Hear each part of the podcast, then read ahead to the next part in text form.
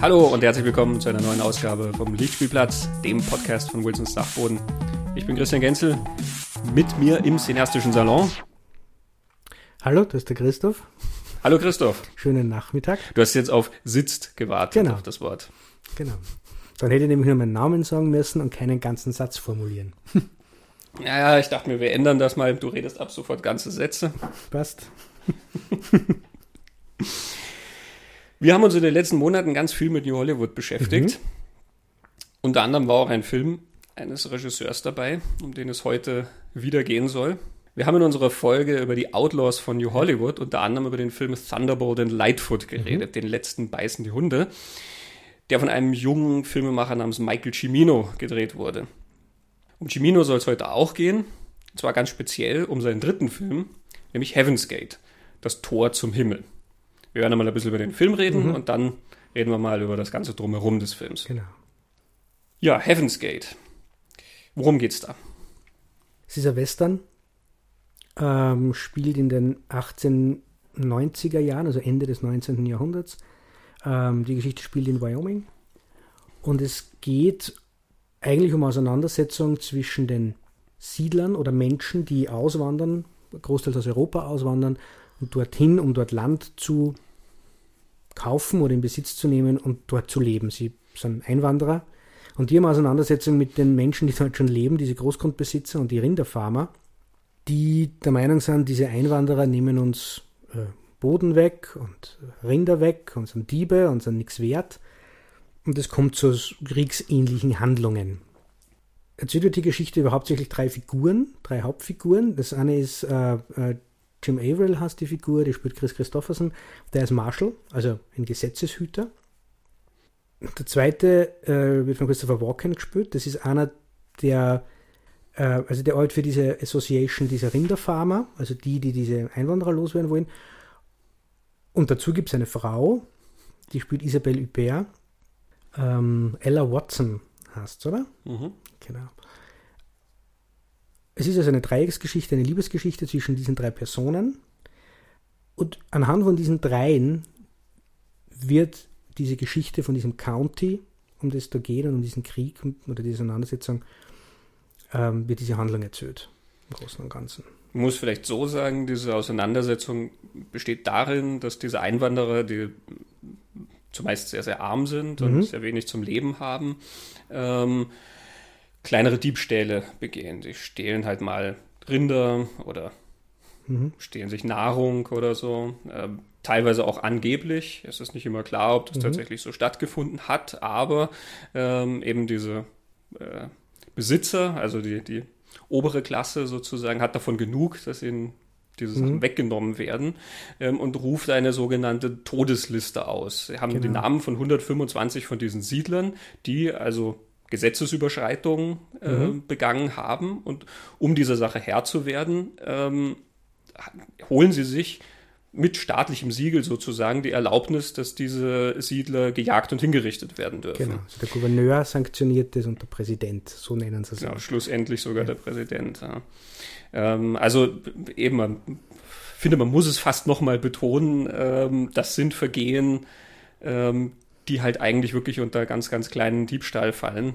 Und der, ähm, der Leiter dieser Vereinigung ähm, betont sogar am Anfang eben, dass diese bisherigen Maßnahmen sozusagen nicht gefruchtet haben, weil dann die Anklage nur dahin geführt wird, dass ein Bußgeld von 18 Dollar oder so aufgelegt wurde.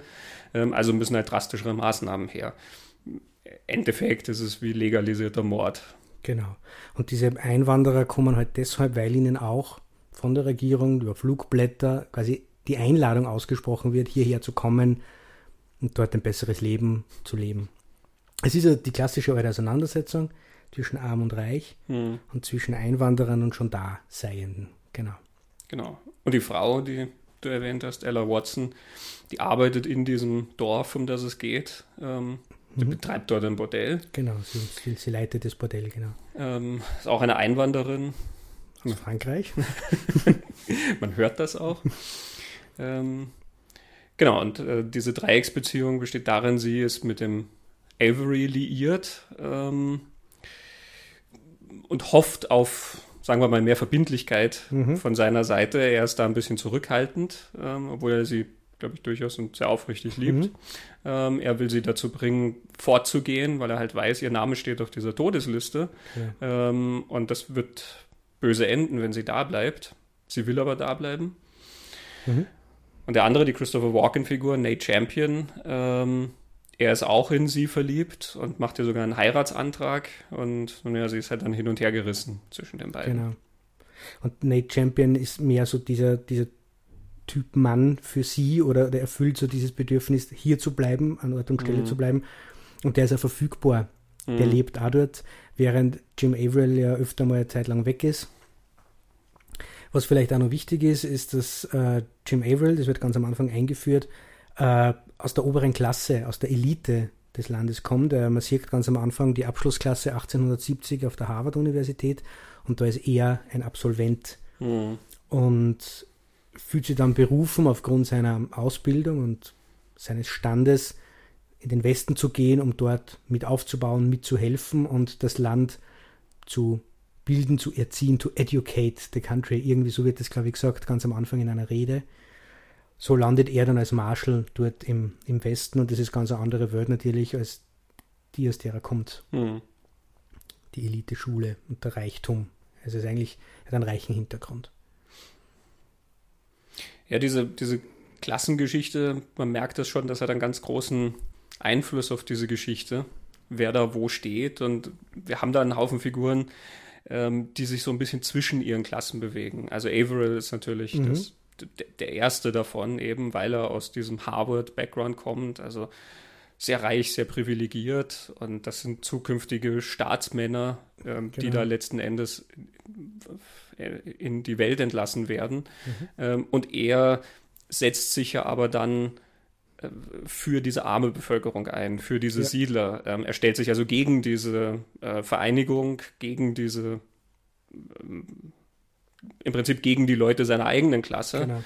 ähm, die Grundbesitzer und so weiter. Und damit ja letzten Endes sogar gegen das Gesetz, weil er es ja, wenn nicht gesetzeswidrig, dann zumindest moralisch nicht vertretbar findet.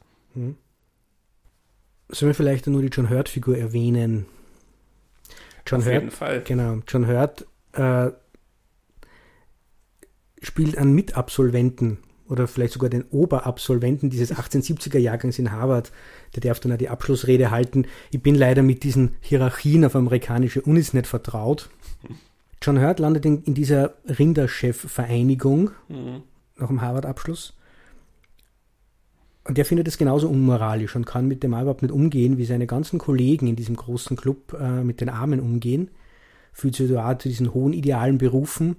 Nur John Hurt kriegt es nicht hin, so wie es Jim Averill hinkriegt, sie da einzusetzen. Er trinkt einfach zu viel und nennt sie irgendwann einmal selbst, ich bin Opfer meiner Klasse. Mhm. Der schafft den Abstand nicht und auch den Absprung nicht. Er kann sich auch von, von diesen Menschen, so sehr dieser ablehnt und nur mit so überheblich gehässigen, daueralkoholisierten äh, Zitaten und Meldungen, die er dann immer so in die Runde schmeißt, so versucht er sich zu distanzieren, indem er sich halt auch betäubt durch den Alkohol. Mhm aber er, er, fühlt sich dieser Klasse so verbunden und sieht keine Möglichkeit, da herauszukommen. Mhm. Ja.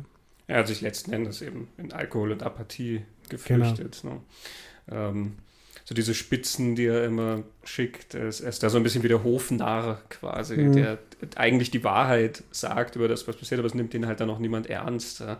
An einer Stelle, das ist dann zum Schluss, wo dann schon wirklich die Gewalt, äh, die, die Auseinandersetzung zwischen diesen Gruppen sehr, sehr gewalttätig wird, mhm. Schießereien und so, dann, dann steht er ja da irgendwie mit der Flasche auf dem Schlachtfeld yeah. äh, und sagt, ihr könnt sie nicht alle umbringen wie die Indianer.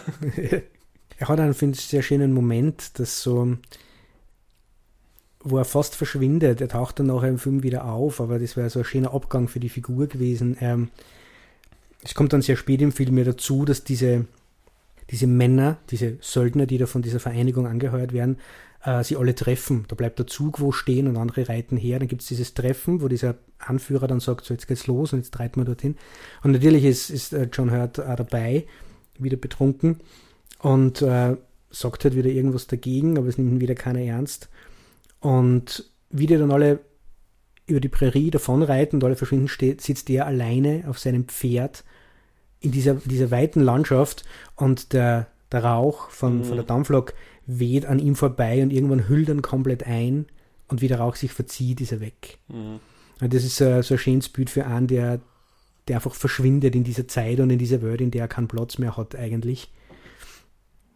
Hätte mir gefallen, wenn das der letzte Auftritt gewesen war von ihm, aber er taucht dann nachher nochmal auf und verschwindet anders aus der Geschichte.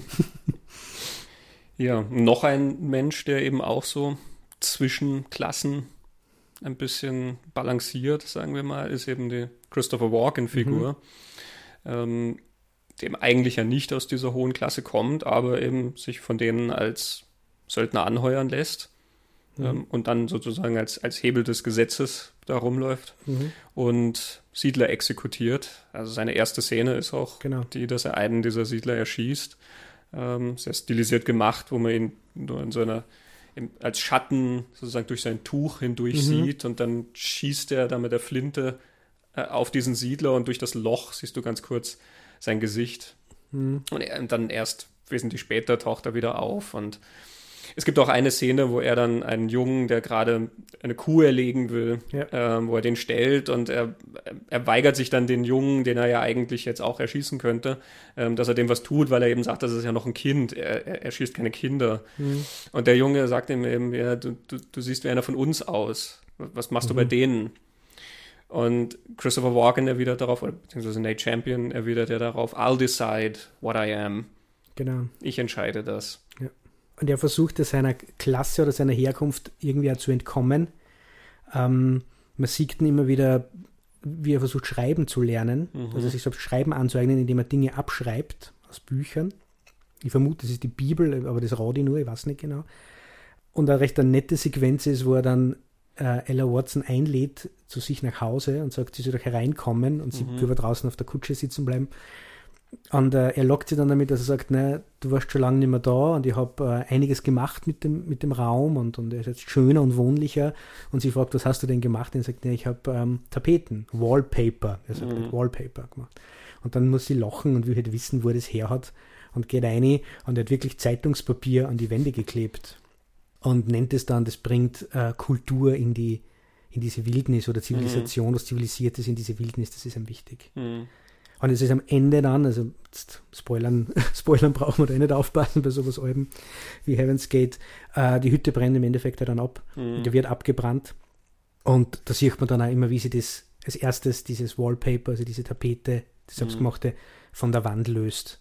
Also dieses Zivilisierte, was er dieser Night Champion da versucht, für sich in sein Leben zu bringen, ist das Erste, was hinüber ist und was verschwindet, wenn es um kriegerische Auseinandersetzungen geht. So. Das gefällt mir, das war mir noch gar nicht so aufgefallen, dieses Bild. Cimino ist ja sehr stark drin, finde ich, solche Bilder zu finden, die ähm, das ausdrücken, was er da eigentlich erzählt, ohne es allzu deutlich sozusagen auszu... Also Mhm. ähm, er macht das weniger über Worte, er macht das sehr, sehr viel über Bilder, über Situationen. Ähm, wenn er es über Worte macht, sind das ja auch oft ähm, so vage Ausdrücke, die er hat. Wir haben über John Hurt geredet, der dann, der diese Rede hält und am Schluss von dieser Feier, von dieser Abschlussfeier, ähm, sagt John Hurt, it's over. So, er weint und sagt, it's over. Ja. It's over. Und die Frage ist ja, was meint er genau? Und man hat auch so ein Gefühl, es ist wie, wir haben das ja bei Easy Rider ähm, auch schon darauf hingewiesen, ne? äh, we blew it, wir haben es vermasselt und hier, es ist vorbei. Was ist vorbei? Die Studienzeit, die, die, die unbeschwerte Jugend ähm, oder die Zeit, in der man nach Idealen lebt ähm, und sich eben noch einredet, dass man dann tatsächlich für die Verbesserung des Landes da ist, ähm, was er ja dann wirklich nicht ist. Ja. Ähm, Ich habe den Eindruck gehabt, dass das sogar so weit gehen kann, oder man kann es sogar so lesen, er, er versteht in dem Moment schon, dass die Welt und das Leben, in dem er von Nutzen sein kann und er alles das, was er einbringen kann, einbringen kann, die Zeit ist vorbei. In dem Moment, wo er die Universität verlassen muss und in die Wildnis oder in die Welt hinaus, dort kann er nimmer so agieren und, und sich so einbringen mit all dem, was er kann und was er ist, wie davor in dieser mhm. Universitätsbildungs-, Ausbildungsatmosphäre. Ich, ich würde sogar so weit gehen, dass das auch irgendwie mit drin steckt. Aber ich finde diesen Moment auch sehr, sehr stark, weil er der Film fängt damit an, dass einer sagt, it's over. Ja, auch da die Figur, ähm, eben er ist ja der Jahrgangssprecher ähm, und mhm. erwidert ja eine Rede auf die Rede des Dekans. Mhm. Ähm, die hast du schon erwähnt, wo der Dekan ja dann eben ähm, sozusagen als Auftrag an diese Abschlussklasse mitgibt. It doubly behooves us to look well to the influence we may exert, a high ideal, the education of a nation. Mhm. Also dieser Einfluss, den sie ausüben werden, auf den sollen sie auch achten. Und also das ist ja auch ein sehr, sehr eloquent geschriebene Rede, um die es da geht. Äh, und John Hurt, der dann später darauf antwortet, äh, macht sich ja lustig darüber. Mhm. Ähm, offensichtlich war das auch so ein bisschen ein Ritual für diese ähm, Harvard-Abgang, also für diese äh, Abschlussfeiern, mhm. dass der Sprecher sozusagen so ein, ein, bisschen provokant gegenüber dem Vorredner auftritt. Ähm, aber der, der, der Gag, den er dann macht, ist ja, dass er sagt, We disclaim all intention of making a change in what we esteem on the whole well arranged also gereimt und gewitzelt. Er zögert das dann auch so hinaus mit dem, eben mit dem Schlussreim, den er dann hat, aber er sagt letzten Endes, also wir haben überhaupt keine Absicht, irgendwas zu ändern. Mhm. Das sorgt für viel Gelächter in dieser, in dieser Klasse, aber es ist letzten Endes ja auch schon das, was seine Figur dann sozusagen repräsentiert. Mhm. Auch da sagt er schon die Wahrheit. Alle diese Kämpfe, die da ausgetragen werden, um die Situation der Siedler zu verbessern und um für Gerechtigkeit zu sorgen und, und, und. Ja. Mhm. Nichts davon wird hängen bleiben. Es, es wird mhm. sich nichts ändern. Ja, weil es so dann ja endet eigentlich. Ne? Es mhm. endet eigentlich damit, dass der eine kehrt in seine Klasse zurück, viele sterben mhm. und die Kavallerie, die Regierung rettet die, die die Todesliste aufstellen und Söldner anheuern und Bevölkerung zu erschießen. Das ist das nächste große Thema eigentlich, der Blick auf, auf das Amerika eigentlich. Mhm. Ja. Was, was, wir haben das schon erwähnt, Cimino hat das immer gemacht, New Hollywood macht das auch, Cimino macht das halt auch ganz, ganz stark. Recht ein nüchterner Blick auf, auf dieses Land und worauf steht dieses Land. Wie wird mit Einwanderern umgegangen? Wie wird mit den Armen umgegangen? Also er, ich finde, er, er macht es ja doppelt. Er sagt ja nicht nur, Einwanderer werden so behandelt, sondern es geht da um Klassen und um Reichtum. Die, die das Geld haben und die, die die Macht haben, haben die Berechtigung, mit den anderen umzugehen, als wären das ja, Tiere oder nicht einmal Tiere. Mhm. Also man merkt, finde ich, diese Themen auch, gerade wenn man dann mehr von Ciminos Film sieht, also wenn man seine anderen aussieht, das sind Themen, die immer wieder auftauchen. Also seine, diese Figuren zeigen immer diesen Melting Pot von Amerika, wo die alle herkommen. In The Deer Hunter zum Beispiel. Ähm, es sind das russische Einwanderer, um die es da geht. Und mhm. es wird in The Deer Hunter auch einmal gefragt, eben, ob der Name russisch sei. Und geantwortet wird nur nein, amerikanisch. Mhm. Ähm, also so Kleinigkeiten sind da auch sehr oft drin, auch im Jahr des Drachen zum Beispiel. Und im Sizilianer sind auch diese, diese Klassenunterschiede zum Beispiel wieder angesprochen, wo dann auch wirklich Sätze fallen wie Nothing changes here ever. Das ist wieder diese Idee von Heaven's Gate. Mhm. Ne? Das, das, das wird auch immer so bleiben. Wir haben überhaupt keine Absicht, das zu ändern. Mhm. Ja, weil das System halt super funktioniert für die, mhm. die in der Machtposition sitzen. Ja. Was bei Heaven's Gate ja dann auch recht, recht stark eigentlich inszeniert. Man, man darf bei Heaven's Gate ja nicht vergessen, wenn man über die Inszenierung noch gar nicht redet. Das ist sehr, sehr ruhig, sehr, sehr naturalistisch. Und wie du sagst, Cimino druckt nie mit, mit dem Finger auf einen Punkt und sagt, mhm. das will ich sagen. Aber für seine Verhältnisse macht er gerade diese Einwanderergeschichte und dass Amerika Nation aus Einwanderern ist. Die macht das sehr, sehr deutlich. Irgendwo sagt einer in so einer Rede, die treffen sich dann alle in so einer Community Hall in diesem Dorf, wo dann auch gesagt wird, es gibt diese Todesliste, es wird vorgelesen, mhm. wer steht drauf. Und die Leute sind dann aufgebracht, verständlicherweise. Und äh, einer sagt dann zum Beispiel, we are all immigrants here. Wir sind alle nur eingewandert. Mhm. Und was er dann auch macht, und das finde ich fast am stärksten, äh, er lässt die Menschen in ihrer Muttersprache sprechen miteinander. Es kommt dann mhm. ein Tumult und die, die, die, Bevölkerung wirft sie dann Sätze zu und diskutiert und da ist dann Deutsch und wahrscheinlich irgendwas ist Polnisch und also sehr viele slawische Sprachen kommen mhm. vor und er untertitelt es nicht. Und es läuft so da Minuten lang, wo die in, in verschiedensten Sprachen zwischendrin wieder gebrochenes Englisch. Mhm. Einfach das Ausfechten, Ausdiskutieren, wo es dann darum geht, bewaffnen wir uns oder wehren wir uns und die anderen sagen, na, wir müssen uns ans Gesetz halten oder ich habe Angst oder wie kann ich meine Familie schützen. Und er schaut dem zu. Man kriegt als Zuschauer trotzdem mit, aber wenn man die Sprachen alle nicht kann, um was geht. Aber diesen Punkt macht er recht stark. Hm. Isabelle Huppert redet auch an ein, zwei Stellen dann französische Wörter, die sie mhm. verwendet, um, um diesen Background auch dann einzubringen. Und das ist ja das Western-Genre, das kommt dann nur dazu. Also das Western-Genre ist ja eigentlich im amerikanischen Kino diese nostalgische Verklärung der Mhm. amerikanischen Vergangenheit. So im Western wird meistens erzählt, wie haben wir uns, und mit wir ist die weiße Oberschicht gemeint, wie haben wir uns dieses Land erobert und zu dem gemacht. Mhm. Da geht es um Tapferkeit, um Opferbereitschaft, um starke Widerstandsfähigkeit, äh, Arbeit und, und Fleiß und Mut und im Schweiße des Angesichts, da an der äußersten Grenze, die man bis zum Pazifik irgendwann verschoben hat, Mhm. äh, das zu zivilisieren und dem Land das abzuringen, das Leben. Also das sind also so große Heldengeschichten. Und in diesem Genre Mhm. macht er dann Ende der 70er Jahre, also 1980 ist der in die Kinos gekommen, Heaven's Gate, macht die eigentlich eine ganz düstere, düster ist es gar nicht so. In Wirklichkeit ist er nicht düster, sondern einfach sehr, sehr, was ist denn bleak? Wie würdest du Er ist bleak? pessimistisch. Er ist sehr pessimistisch, ja. Schaut wunderschön aus, Mhm. wir dann auch noch reden, wie er ausschaut, aber es ist alles andere als eine, eine Glorifizierung von Ja. irgendwas.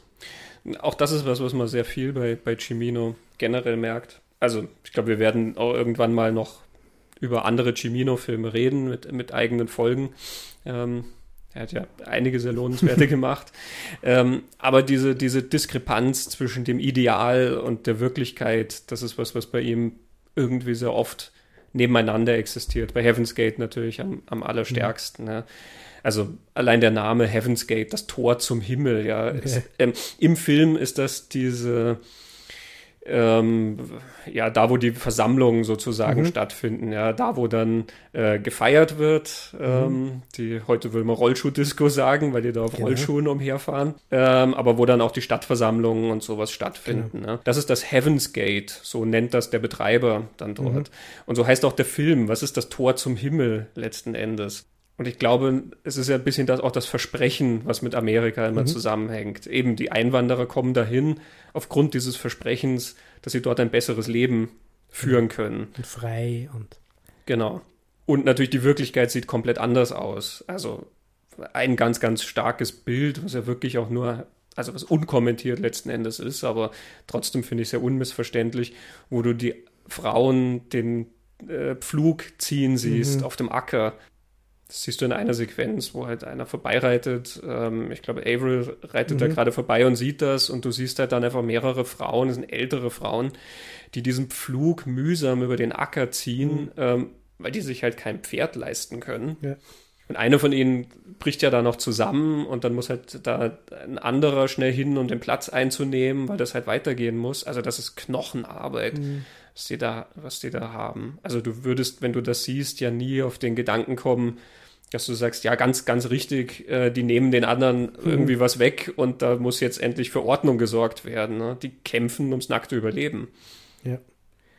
Und werden dann aber auch noch von, von einer Klasse und vom Gesetz, und das macht er, finde ich, auch recht deutlich, dass das Gesetz ja nichts allgemeingültiges ist, das das Zusammenleben regelt, sondern das Gesetz wird einfach missbraucht und verbogen von denen, die die Macht haben.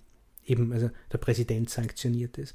Und da ist äh, Nate Champion dann wieder die Figur, der so ein bisschen nach einem eigenen Kodex, kommt man vor, lebt, der sich zwar anheuern hat lassen oder für diese Vereinigung der Arbeit, aber eigentlich an gewisse Regeln glaubt. Mhm. Wer- Wenn wer was stiehlt und äh, den, den er da schießt am Anfang, der weidet da dieses Tier gerade aus, äh, dann hat der Straftat begangen und dann darf er da hingerichtet werden. Von dem kann man jetzt halten, was man will, aber das ist so der Kodex. Aber Mhm.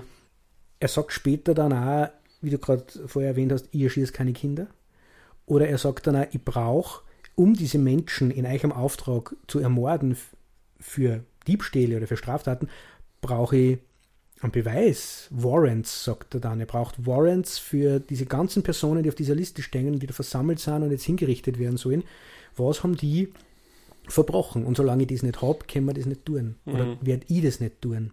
Er kommt von einer anderen Seite, aber da sind er und, und Jim Averill eigentlich sehr, sehr gleich, Mhm. die eigentlich so ein Gesetz als Regulativ für die Gesellschaft oder für die Menschen anstreben und nicht einfach als Machtinstrument für die, die sie durchsetzen wollen. Mhm.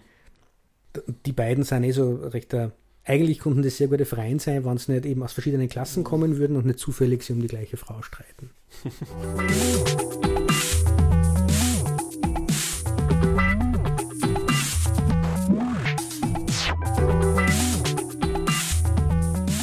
Ja, du hast schon ein bisschen über die, die Macher des Films ja Mhm. geredet, dieses sehr ruhige.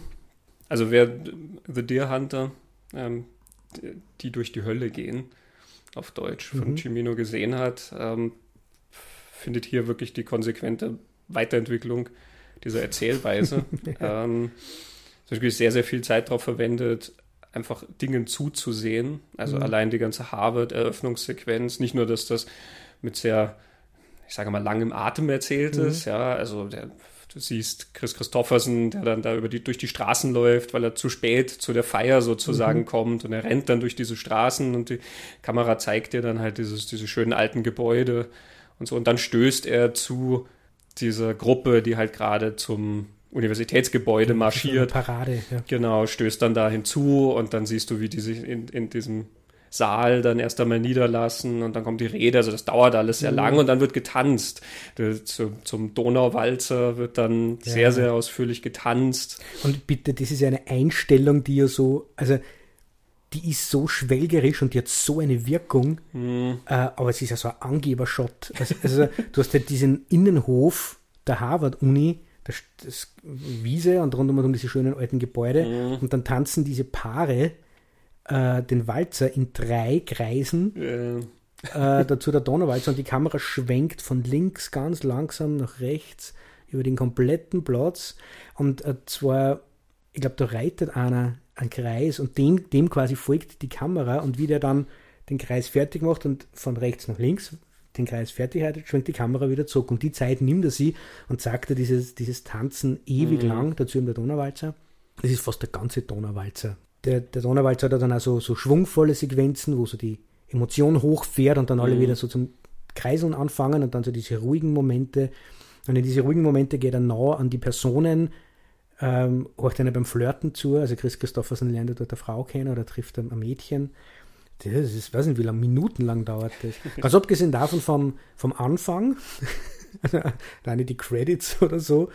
Ähm, ich habe den über die verschiedenen Cuts, äh, werden wir später, es gibt verschiedene Fassungen von dem Film, die verschieden lang sind. mhm. Ähm, die letzte Fassung, die ich mir jetzt in der Vorbereitung angeschaut habe, war die kürzere, zweieinhalb Stunden. Und da ist tatsächlich so, dass vier Minuten Score zum schwarzen Bild ist. Dann kommt das United Artists Logo, also die Produktionsfirma. Und dann kommt Musik zum Vorspann, was weiße Schrift auf schwarzem Hintergrund ist. Mhm. Also bis man das erste Bild sieht, vergängen sieben, acht Minuten. Ja, natürlich, man muss das auch fast dazu sagen, es sind halt hunderte von Statisten, die da auch wirklich Genau. im Kostüm Genau. miteinander tanzen. Ähm, Ja. Also eben diese, diese Größe Ja. der, der Inszenierung hat man dann auch wirklich. Also so wie dann halt auch hunderte von Statisten in diesem Dorf später Mhm. zu sehen sind. Also da fährt die Eisenbahn ein und man sieht dann halt wirklich diese komplette Stadt ähm, Ja. bis weit nach hinten die Straße runter, wo die Menschen dann in die Geschäfte gehen und halt ihrer Arbeit nachgehen Mhm. oder auf der Straße streiten und rennen und ich weiß nicht was. Aus Also den Schornsteinen, aus allen Schornsteinen kommt Rauch. genau. Er hat, sind es Stromleitungen oder Telefonleitungen, ich weiß nicht genau, aber Mhm. das hat man auch vergessen heutzutage, wie Ende des 19. Jahrhunderts Telefonleitungen verlegt waren. Das war einfach ein irres Netz Mhm. an, an Kabeln über die ganze Straßen, das ist alles da.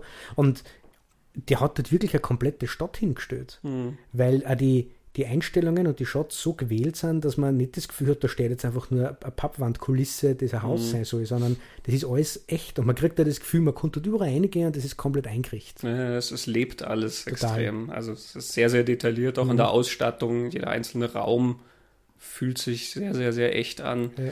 Und der Tanz in Harvard ist ja auch nicht das einzige Mal, dass getanzt wird. Es Mhm. wird dann später noch einmal getanzt, nämlich in dem, was ich immer die Rollschuh-Disco nenne. Rollschuh-Disco, ja. Ähm, wo dann einmal in der Gruppe getanzt wird, nämlich die Bewohner des Dorfes sind dann dort zu einer Feier quasi Mhm. beisammen und dann kommt eine Sequenz, wo Avril und Ella zusammen tanzen, wo Genau. du nur noch die beiden siehst. Und das Mhm. zum Beispiel ist, wo ich vorher meinte, Chimino findet diese, finde ich, sehr, sehr schönen Bilder, um Mhm.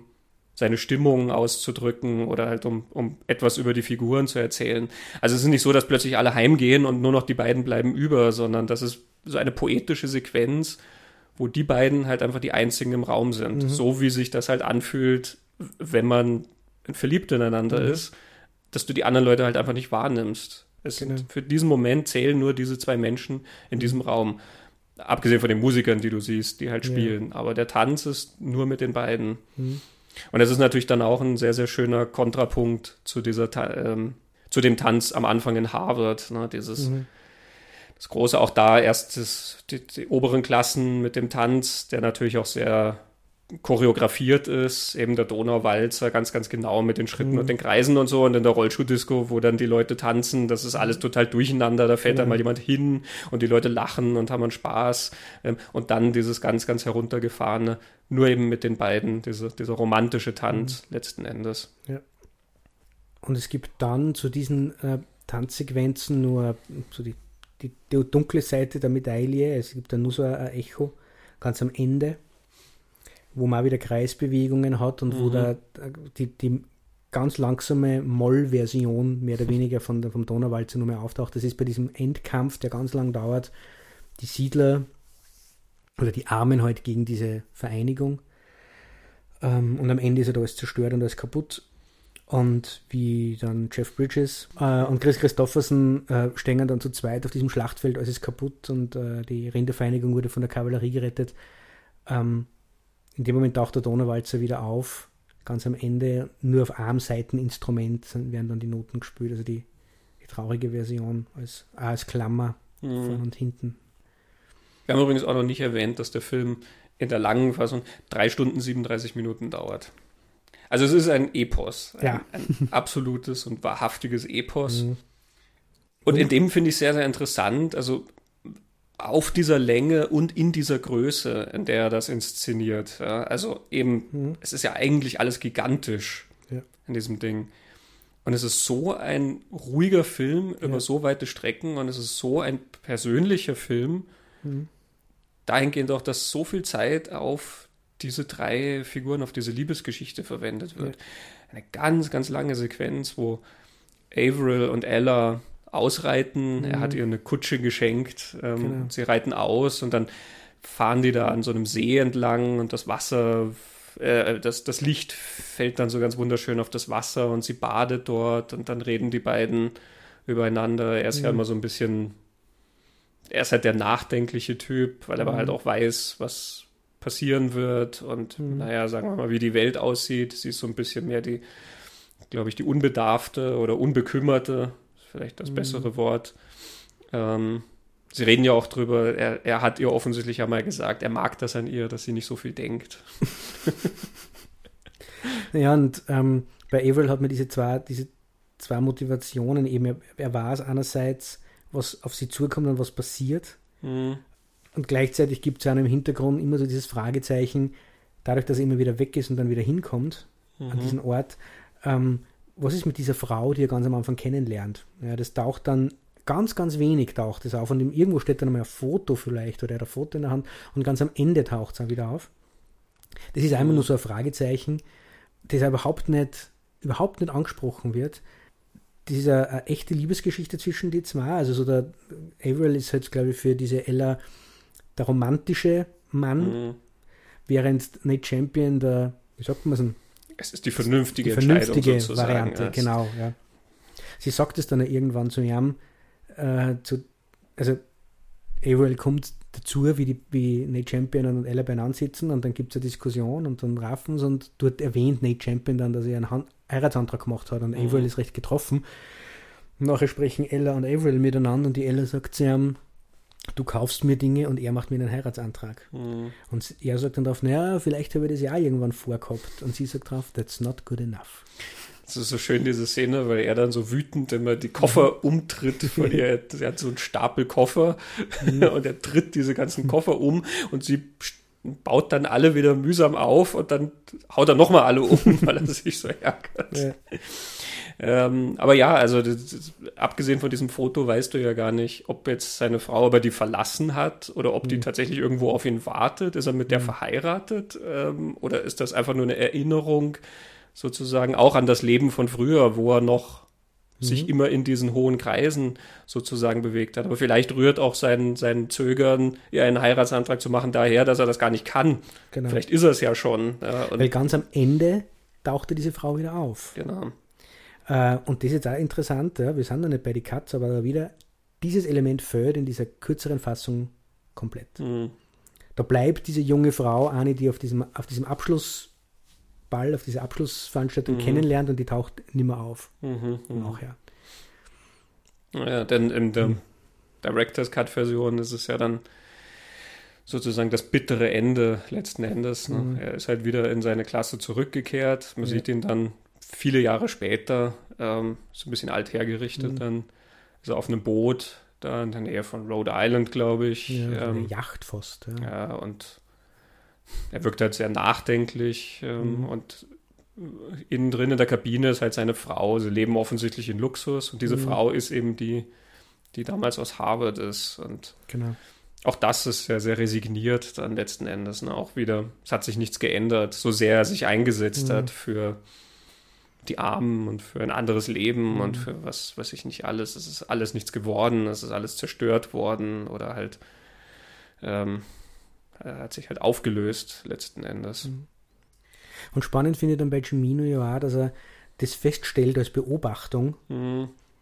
aber dass es zumindest in Heaven's Gate sie nie dazu hinreißen lässt, irgendeine Art von Erklärung dafür abzugeben. Warum Mhm. ist denn Amerika so, wie es ist?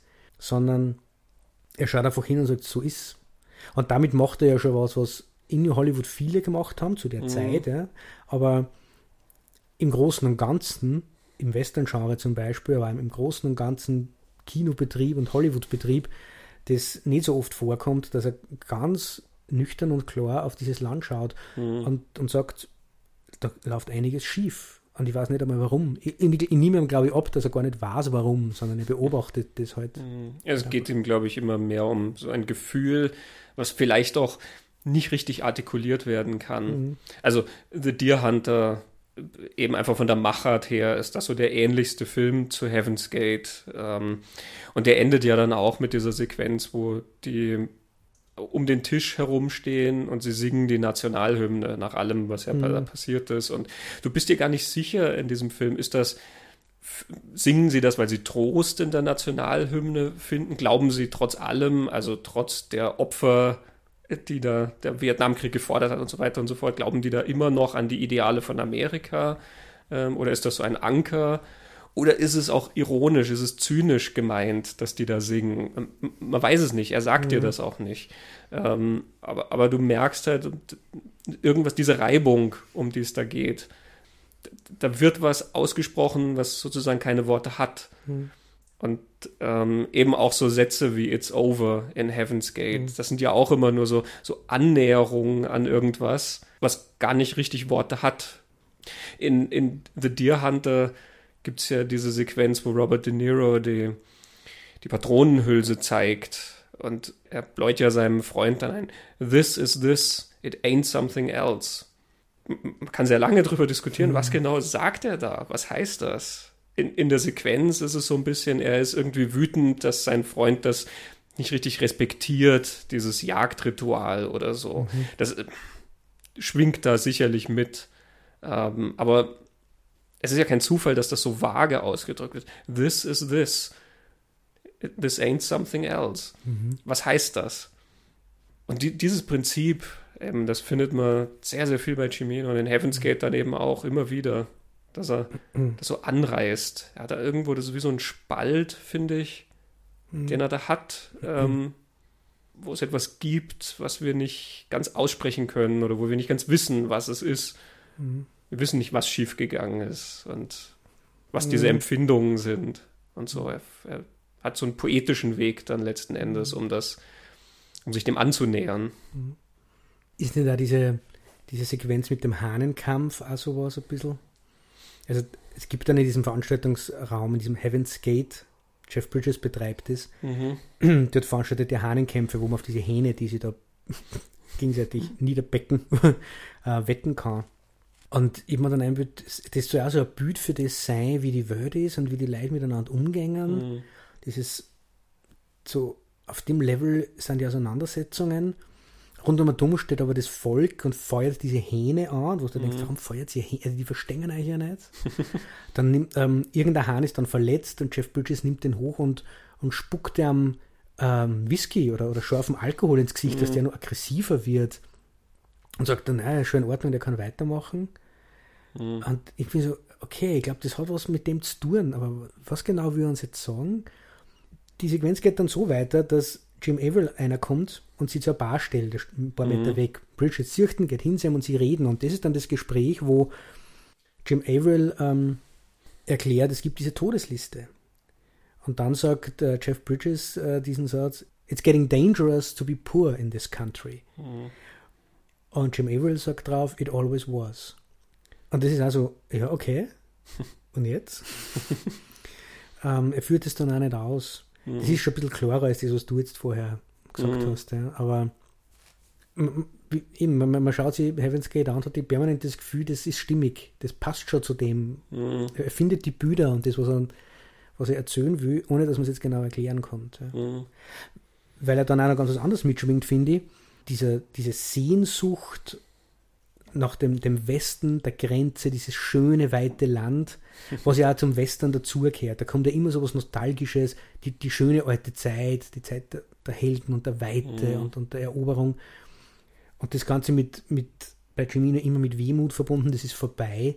Ah, das hat Heaven's Gate ja in jedem Bild eimerweise. Also wie mhm. der diese Szenerie, die Landschaft inszeniert, wie das Licht in Strahlen durch die Bäume fällt und durch die durch die Fenster. Also es ist alles so ein gemalte Gemälde, die, die der dort inszeniert und es mhm. ist ein mhm. unglaublich schönes Land, ein unglaublich schöner Film, wo man sich ja gerne hinwünscht, wann nicht diese ganzen Dinge passieren würden, die die ganze Zeit passieren. Sozusagen der Vordergrund ist ja. das, was stört, aber ja, also ich finde ja. diese Berge auch ja. unglaublich schön und der Look ist sehr western. Der Look inszeniert dieses Land als dieses sehr verführerische. Ja, ja, fast was Mythologisches letzten ja. Endes und auch dieses, diese breiten Bildkompositionen im Western ist immer alles horizontal arrangiert mhm. im Bild. Ja. Ähm, und das hat er ja, dieses, dass, dass man da einfach nach links und rechts geht, einfach alles mhm. erstreckt sich da majestätisch letzten Endes. Und das macht Cimino ja anderswo auch. Und das ist interessant, ist, in, in einem Interview hat Cimino gesagt, dass er also Montana, dieses Montana, wo das gedreht wurde, das ist quasi sein Land. Ja, das ist das, was er, wo, wo, er eine Verbindung dazu hat. Er redet dann tatsächlich von einer spirituellen Verbindung zu diesem Land. Er hat so einen esoterischen Touch, wenn er redet. Mhm. Ähm, aber ich finde den Gedanken ganz interessant. Er sagt dann sogar, I think it's every director's obligation to find his place. Also in dem Sinne, ein, ein mhm. Ort, mhm. zu dem er diese Verbindung hat. Er bringt dann als Beispiel John Ford mit Monument Valley und fügt dann noch an, ich habe es nicht überprüft, dass wo John Ford dann nicht mehr Monument Valley gedreht hat, die Filme auch nicht mehr erfolgreich waren. er sagt über John Ford übrigens auch was anderes in einem Interview, das ich gehört habe. Er hat gesagt, John Ford hat gesagt, ähm, es gibt drei Dinge, die auf der Kamera immer großartig ausschauen. Ich paraphrasiere jetzt, das ist nicht das Zitat. Ähm, und das ist ein galoppierendes Pferd, ein tanzendes Paar und ein großer Berg. Und er sagt dann, und wir haben alle drei in, in Heaven's Gate. Stimmt, ja. Ähm, Thunderbolt und Lightfoot hat er ja auch in Montana gedreht. Hm. Ähm, also auch da sieht man ja schon diese herrliche Landschaft. Da schwelgt er noch nicht ganz so drin, was vielleicht ja auch dran liegt, dass er da noch nicht diese ganzen Mittel hatte und Clint Eastwood produziert hatte, bei dem immer mhm. alles recht flott geht. Aber auch da hat man wunder, wunderschöne Landschaftsaufnahmen schon. Mhm. Und das zieht sich durch die Filme durch. Selbst 24 Stunden in seiner Gewalt. Mhm. Ähm, was ja eigentlich ein kleines Kammerspiel ist, ja, da nimmt ein Ganove mit seinen äh, Handlangern eine Familie als Geisel, um halt sozusagen ihre ihr Flucht vor der Polizei irgendwie dann äh, auszuhandeln. Also, das ist ja eine Geschichte, die spielt eigentlich innen. Und er fängt an mit gigantischen Landschaftsaufnahmen und einer von denen flüchtet ja dann und rennt dann durch die, durch die Canyons irgendwo. Mhm. Also auch da findet er immer wieder diese, diese Weite dann letzten Endes. Also er schafft das sogar irgendwie ein Haus so weit aussehen zu lassen, ja, die Bücherregale, die sich dann so erstrecken und so. Also das, das scheint so in ihm zu liegen. Und also, um, um auf, auf diese Verbindung zum Land zurückzukommen, mhm. ähm, ich glaube ihm das total, dass er diese Verbindung zu dem Land spürt, Denn man sieht sie in jeder Einstellung von Heaven's Gate, mhm. diese Liebe zu dem Land.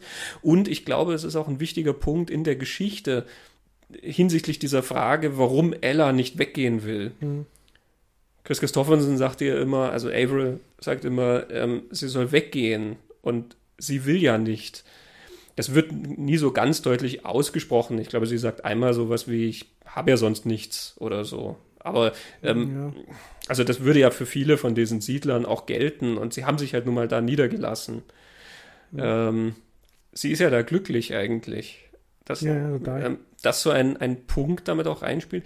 Sie, sie will halt nicht weg. Das ist jetzt ihr Zuhause. Und das mhm. ja wiederum ist die Geschichte von Amerika. Siedler mhm. kommen dahin und ähm, machen das zu ihrem neuen Zuhause. Mhm. Vielleicht kurz zur Erklärung, wir haben vorher gesagt, sie betreibt das Bordell dort. Mhm. Ähm, sie ist trotzdem sehr beliebt und sehr integriert in dieser Community. Da blickt mhm. keiner auf sie herab. Das also wird in dem Film zu keinem Moment so inszeniert. Ich war genau den gleichen Eindruck. Gell? Sie ist dort zu Hause und deswegen mhm. sie nicht weg. Und so wie so viele, das, ist, das spiegelt sich ja woanders. Andere wollen ja auch nicht weg. Sie können sich auch nicht vorstellen, dass sowas gibt. dass die da einfach Söldner anheuern, die jetzt da alle über den Haufen schießen. Mhm.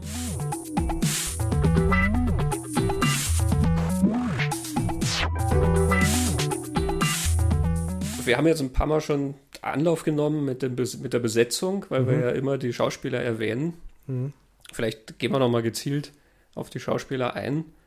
Ähm, die Besetzungsliste liest sich ja heute fast noch eindrucksvoller ja, als damals wohl. Wahnsinn. Damals waren das ein paar recht bekannte Namen, kein mhm. Star, aber ein paar bekannte Leute und dann halt viele Charakterdarsteller. Mhm. Und wenn man die heute anschaut, ist das sehr, sehr groß. Also Chris Christopherson haben wir natürlich schon mhm. erwähnt. Ja.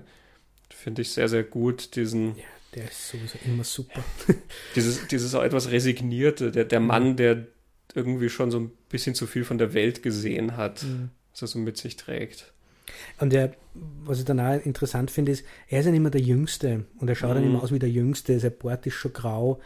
Ähm, dieses Traurige hat er immer irgendwie im Blick und, und das macht er so was Sanftes mit ihm. Er kann diese ganz harten Hunde spülen, mhm. ähm, denen man alles zutraut an Durchsetzungsfähigkeit, an körperliche Gewalt, äh, an Mord, das traut man dem zu, dass der ganz kalt sein kann, aber jetzt was ganz was Warmes und Sanftes. Mhm.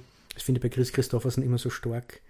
Ähm, also, wenn du die Blade-Filme anschaust, wo er diesen coolen alten Knochen spielt, äh, und gleichzeitig ist das der, der diese Country-Songs schreibt, mhm. mit Bobby McGee, diese ganzen schönen, sehr gefühlvollen Sachen. Ey, Chris Christopherson ist, äh, ist großartig. Mhm. Ja, dann Christopher Walken. Der schon mit Michael Cimino in The Deer Hunter gearbeitet hatte. Genau, und da den Oscar gewonnen hat dafür gehabt, oder? Für The Deer Hunter. Ich oder glaube, war er Oscar nominiert? Du weißt gar nicht genau. Ich glaube, ich merke mir nie exakt, wer, die Oscars wer was gewonnen hatte. Die Hunter war, hat fünf Oscars mhm. gewonnen, unter anderem bester Film. Ähm, aber die, die spezifischen Gewinne, das, das merke ich mir nie. Mhm. Ja, und Christopher Walken ist, wenn man so jung sieht, finde ich auch nochmal was Eigenes, weil er ja mittlerweile, oder mittlerweile, eigentlich seit den 90er Jahren kommt man vor, mhm. einmal einfach so, wenn's, wenn harten, kalten, aber auch coolen mhm. haben willst, dann Christopher Walken und der mhm. macht er das. Der, ob er jetzt in einem Musikvideo tanzt von was, Fatboy Slim oder so, äh, oder bei Tarantino oder so, der ist immer einfach cool und der kann er diese, diese Eiseskälte und diese Gefahr, Bedrohung streut er ja, aus. True Romance. Ich wollte auch gerade sagen, True Romance nutzt das ja extrem ja. aus. Während er ja in dieser äh, früheren Zeit, er hat ja noch was sehr Sensibles irgendwie an sich. Er ja. hat, hat so was sehr Empfindsames ähm, an sich, was ja Heaven's Gate natürlich sehr verwendet, ja, ne, dass er mhm. dann diese romantische Seite letztens, letzten Endes auch hat. Der Deer Hunter mhm. verwendet das ja auch, weil er ja sehr an diesem Krieg zerbricht. Mhm. Isabelle Hubert. Damals noch nicht ganz so dieser Diese Isabelle Hubert. ganz große Star, obwohl sie auch schon natürlich in Frankreich mit, mit Filmen aufgefallen ist, die Ausgebufften und der mhm. Loulou bei, mit Gérard Depardieu. Mhm. Ähm, mit Claude Chabrol hatte sie gearbeitet. Mhm. Also sie war schon, sie hat schon für Aufmerksamkeit gesorgt, aber das war halt noch national, sage ich mal. Während heute ist Isabelle Hubert so eine der großen Damen des, Mhm. des Weltkinos letzten Genau. Endes. Ne? Jeff Bridges ist dann der nächste, der Auch schon mit Cimino Mhm. gedreht hatte. Thunderbolt und Lightfoot. Genau. Ähm, bei dem finde ich faszinierend, man kann zurückgehen bis, wir haben über ähm, The Last Picture Show bei Bogdanovich geredet, Mhm. wo er ja dabei ist, man kann zurückgehen bis in die Jugendjahre von dem Mann und der ist immer solid gut, auf den kann man sich so, der kommt und verlässlich ist das super, was der macht. Äh, Und dass das so lange zum Beispiel gedauert hat, bis der diese große Anerkennung mit diesem Mhm. Oscar-Preis kriegt, ist ja eigentlich unglaublich. Man, man würde vermuten in jungen Jahren, dass man da noch, man sieht vielleicht Talent, aber Mhm. Ungestümes oder Unsicherheiten. Äh, Jeff Bridges, der ist äh, er, ist, er ist einfach immer die Figur, die er spielt. Aber Ja. wahrscheinlich hat deswegen das auch relativ lang bei ihm gedauert, weil er halt ähm, erst später kamen so diese Rollen, ich, wo er halt wirklich so viel gezeigt hat von dem, was er kann. Er ist vielleicht falsch aus. Ja, streichen wir das, weil Starman war ja auch schon einer, wo Ja. er sehr viel gezeigt hat. Wobei dafür hat er auch eine Oscar-Nominierung gekriegt. Genau. Die habe ich mir gemerkt. ähm, aber also in einem Film wie Heaven's Gate kommst du ja nicht drauf, dass du sagst, der macht das so genauso, aber du kannst den Finger nicht drauflegen, um zu sagen, was er Mhm. genau er da macht, weil er ist einfach halt dieser Typ. Und das hat er in sehr, sehr vielen Filmen. Also auch in seinen großen Rollen wie in Big Lebowski oder so. Mhm. Er verkörpert halt diese, diese Typen immer sehr, sehr authentisch. Und Mhm. weil das nicht sehr schwer aussieht, ähm, war das halt auch dann, glaube ich, selten so Kritikerfutter letzten Mhm. Endes. Du hast einmal vor vielen Jahren einen super Satz gesagt. Du hast gesagt, du hast das Gefühl, Oscars gewinnen nicht die, die gut spielen, sondern die möglichst viel spielen. und hast dich darauf bezogen, glaube ich, auf die Oscar-Nominierung von Robert De Niro für Kap der Angst oder so. Was gab der Angst? Vielleicht war es auch Raging Bull oder so. Also, ja, keine Ahnung. ja, die, die halt am sichtbarsten sind. genau. ne? Und das passt jetzt, finde ich, zu, zu Jeff Bridges total gut. Mhm. Das ist immer gut, was der macht, aber er ist nicht einer, der da permanent in seinem Spiel auch sagt, schau, wie gut ich das mache. Und da gibt es andere, die das schon immer wieder machen, die diese Preise auch gewonnen Mhm. haben. Natürlich. Ja. Aber das ist bei Jeff Bridges genau. Ja, das, das schaut immer so leicht aus, der ist einfach der. Man glaubt bei jedem Film, würde ihn jetzt treffen, der ist genau so. Der ist Mhm. sicher so wie der, wie der Dude und der ist jetzt sicher so wie dieser nette Kerl da aus Heavens Gate, weil der ist ja auch nicht wieder. Mhm. Genau. Ja, und dann, was ich halt ganz faszinierend finde, wer halt da noch alles Mhm. zu sehen ist, ähm, auch wenn die damals teilweise überhaupt nicht bekannt waren. Mickey Rourke zum Beispiel. Genau, Mickey Rourke. ähm, wenn man jetzt nämlich drüber nachdenkt, wie schaut der jetzt aus? Und dann sagt man, man soll sich dann einmal anschauen, wie der in die 80er Jahre au- ausgeschaut hat, wie er jung war. Aber da ist er ja nur viel jünger. Das ist ja unglaublich. Ja, das war noch ganz am Anfang. Ja, ganz am Anfang. Und er spielt so einen unbeholfenen, überforderten Typen, was man sich heute bei Mickey Rourke auch überhaupt nicht vorstellen kann, dass der überfordert ist mit irgendwas. Also, er hat ja nicht lange gedauert. Zwei Jahre später in Diner war er dann schon Mhm. dieser etwas schmierige Genau. Aufreißer-Typ, ja, was ja. Ja. sehr viel besser zu ihm passt. Also Mhm. Mickey Rourke ist ja selbst in seinen Heldenrollen immer so ein Typ, wo du das Gefühl hast, du musst, wenn der bei dir übernachtet hat, möglichst schnell alles waschen. und er hat ja dann auch mit Cimino ähm, Genau. weiter gedreht. Im Jahr des Drachen hat er dann Mhm. danach mit ihm gemacht und 24 Stunden in seiner. Gewalt. Und weil du jetzt ja gerade gesagt hast, zwei Jahre später war ein Diner, äh, das finde ich auch so stark an Heavens Gate als Film. Man schaut sich den an und es ist nicht ersichtlich, dass das 1980 ist, wo 1980 parallel ja ganz anders Kino gemacht worden ist. Das schaut aus wie aus die 60er Jahre oder, oder, oder nur für, für öder, weil das Mhm. alles so echt und, und, und natürlich ausschaut, was einer macht. Jetzt nur so als Mhm. das Nebending. Dass man wirklich beim Anschauen, es passiert mir jetzt drei oder viermal gesehen, es passiert mir immer nur, dass ich mir wie gibt's das, dass Mickey Rourke so jung in dem Film ist? Der kann doch nicht auf der Welt gewesen sein. Aber das ist ja Blödsinn, weil es ist Mhm. 1980. Ja, das stimmt, weil wenn man dran denkt, dass 1980 eben schon natürlich der zweite Star Wars-Film Mhm. herausgekommen ist. Oder ähm, Bruckheimer Simpson haben angefangen, da kam dann American Gigolo raus, also Filme, Mhm. die dann diesen Neon-Look kriegen Genau. und so. Also das ist schon eine ganz andere Optik, anderes, die da ins, ins Kino kommt. Ne? Und wann waren neuneinhalb Wochen dann mit Mickey Rourke? Eine Wochen war Ah, 87. das war dann nur einige später. Okay. Ja. Ja, dann ist nur Brad Dourif, Aha. der nämlich ganz lang gar nichts sagt. Der spricht das erste Wort irgendwo im letzten Drittel, glaube ich. Da ist er dann sehr Brad Dourif, da ist er dann sehr in der Emotion. Aber ganz ein, ruhiger, zurückhaltender, der das alles nur beobachtet und der immer wieder, was ich dann auch so, so steil finde, er kriegt immer wieder Nahaufnahmen. Man sieht Mhm. diesen Mann immer wieder in der Menge stehen, wie er zuhorcht und beobachtet, was passiert und dann zum Schluss dann aber sehr in die, in die Emotionen einsteigt, wenn es um diesen Widerstand geht, um den bewaffneten Widerstand. Ja, der war ja damals schon bekannt durch Einer flog über das Kuckucksnest, mhm. wofür er den Oscar gekriegt hat. Den habe ich mir auch gemerkt. ähm, jetzt kriegen wir wahrscheinlich lauter Rückmeldungen, Leute, die mich darin korrigieren und sagen, es war nur eine Nominierung oder so. Ja, bitte. Ähm, gerne. Gerne. Die Rückmeldungen nehmen wir gerne an. Gerne. Also ich, äh, wie gesagt, habe es mir nicht hundertprozentig alles gemerkt, wer was gewonnen hat. Ja, da lassen wir uns gerne unterstützen. Aber ich glaube, Brad Dourif hat den Oscar auch, gewonnen. Ja. Ähm, sowas machen wir ja eigentlich nicht. Wenn, dann wissen wir Sachen. Wir glauben sie nicht. Das stimmt, aber bei Oscar-Nominierungen können wir es uns einfach auf. So wichtig sind es nicht, dass wir es wissen. das stimmt. Also ja, er war diese, der junge Billy Bibbit, der, der stottert in einer Flug über das mhm. Kuckucksnest. Und dann halt hat er so ein paar Arthouse-Geschichten letzten Endes gemacht. Und Heaven's Gate passt ja auch in diese Schiene rein. Das ist, sollte ja dann noch ein paar Jahre dauern, bis er dann zu diesem zu dieser Horror-Ikone letzten Endes werden sollte. Mhm. Ja. Und Ikone ist schon fast zu hoch gegriffen, weil er halt natürlich einfach mhm. ein paar sehr lässige Horrorfilme gemacht hat, Er aber auch sehr, sehr viel Nicht B- so und C- und D-Filme gemacht. Ja. Ähm, er ist als Typ natürlich einfach unglaublich spannend anzuschauen, weil er so intensiv ist und auch mhm. immer so was sehr Verrücktes und, und Merkwürdiges an sich hat. Aber damals, ja. mhm. Terry O'Quinn mhm. sieht man an einer Stelle, an zwei Stellen. Genau, das ist ganz, ganz Joseph Cotton.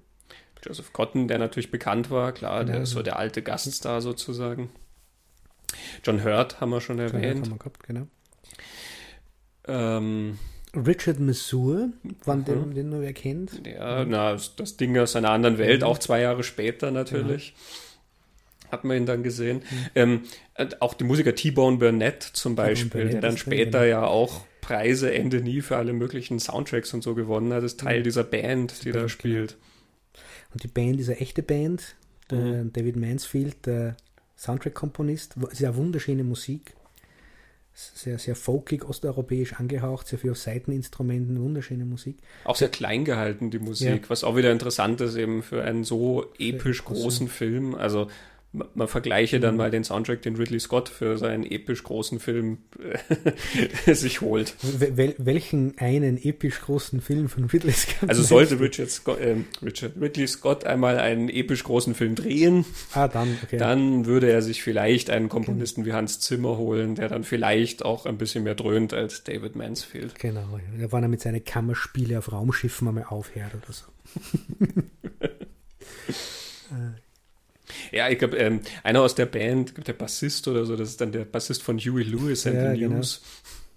Er, er hat, äh, das habe ich alles nicht gewusst, das ist ja steil, was der da für eine Band hat. Zum Beispiel David Mansfield hat mit, mit Bob Dylan auf Tour, der war in der Bob Dylan Band mhm. kurz davor. Und ja, noch ein ganz, ganz junger Mann damals. Ja, ja, Anfang 20. Anfang 20 ja. Ja, ja T-Bone Burnett war dann, glaube ich, wenn man die Verbindung zu Jeff Bridges zirkt, bei Crazy Heart, wo dann mhm. Bridges diesen Oscar dann gewonnen hat im Alter, war T-Bone Burnett, glaube ich, der für den Soundtrack Verantwortliche, zum Beispiel. Genau. Noch einer aus der Band hat dort im, äh, bei Crazy Heart dann später okay. mitgewirkt. Ja. Wir werden irgendwann drauf kommen, dass alle Hollywood-Filme werden von 25 Leuten gemacht. ich glaube, Steven Benson war der Name okay. von dem Gitarristen dann, mhm. der dann okay. eben mit Crazy Heart unterstützt mhm. hatte. Also ja, eine beeindruckende Liste letzten ja, Endes. Ja. Natürlich abgesehen von dann auch hinter der äh, Kamera. Äh, äh, Wilmos Siegmund, der, ähm, der ja auch schon The Deer Hunter gemacht hatte. Mhm. Ähm, also so wie ein Maler letzten Endes, diese Bilder, die er da macht.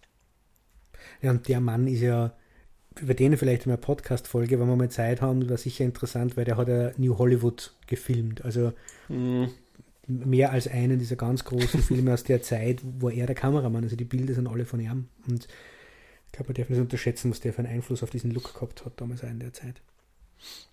Dürfte auch eine Person sein mit einer starken eigenen Meinung, der sich gerne auseinandersetzt mit seinen Regisseure. Ja, da sind wir jetzt hier beim Schwärmen mhm. über Heaven's Gate. Und deswegen machen wir jetzt auch eine Premiere in mhm. der Podcast-Welt. Auf YouTube gibt es sowas jede Menge, Mhm. aber noch nicht im Podcast. Ein Unboxing. Super. Was unboxen wir? Wir unboxen die wunderschöne Sammleredition von Heaven's Gate, ähm, die in Frankreich bei Carlotta erschienen ist.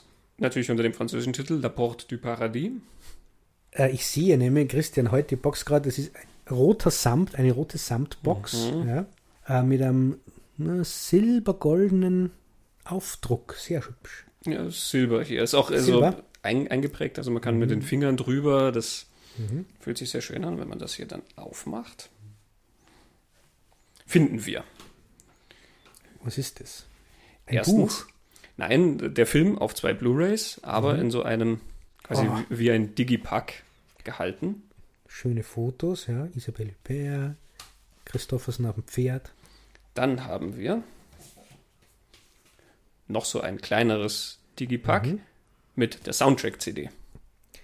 Boah, da bin ich jetzt neidisch, weil die hätte ich auch gern. Also hier haben wir noch ein drittes, so ein Digipack.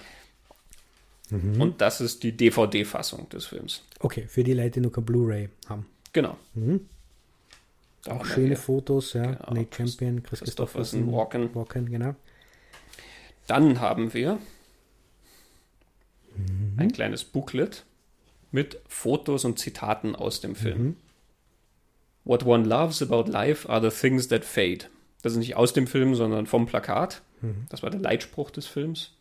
Aber beispielsweise auch den Anführer der, der Anführer dieser Rindervereinigung, Rindervereinigung, ähm, den wir übrigens bei den Schauspielern vergessen haben, Sam Waterston, Ah, ja, genau. der nämlich auch ein ganz, ganz toller Charaktermime ist. Später bei ähm, The Newsroom zum Beispiel Mhm. von Aaron Sorkin ähm, und äh, Vater von Catherine Waterston, die ja mittlerweile auch sehr Ah. bekannt ist. Ah, das ist seine Tochter. Ja. Ah, schon her.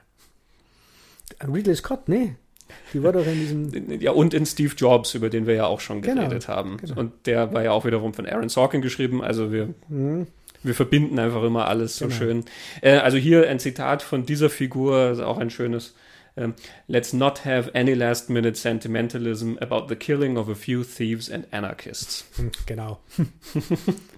Nächstes Objekt.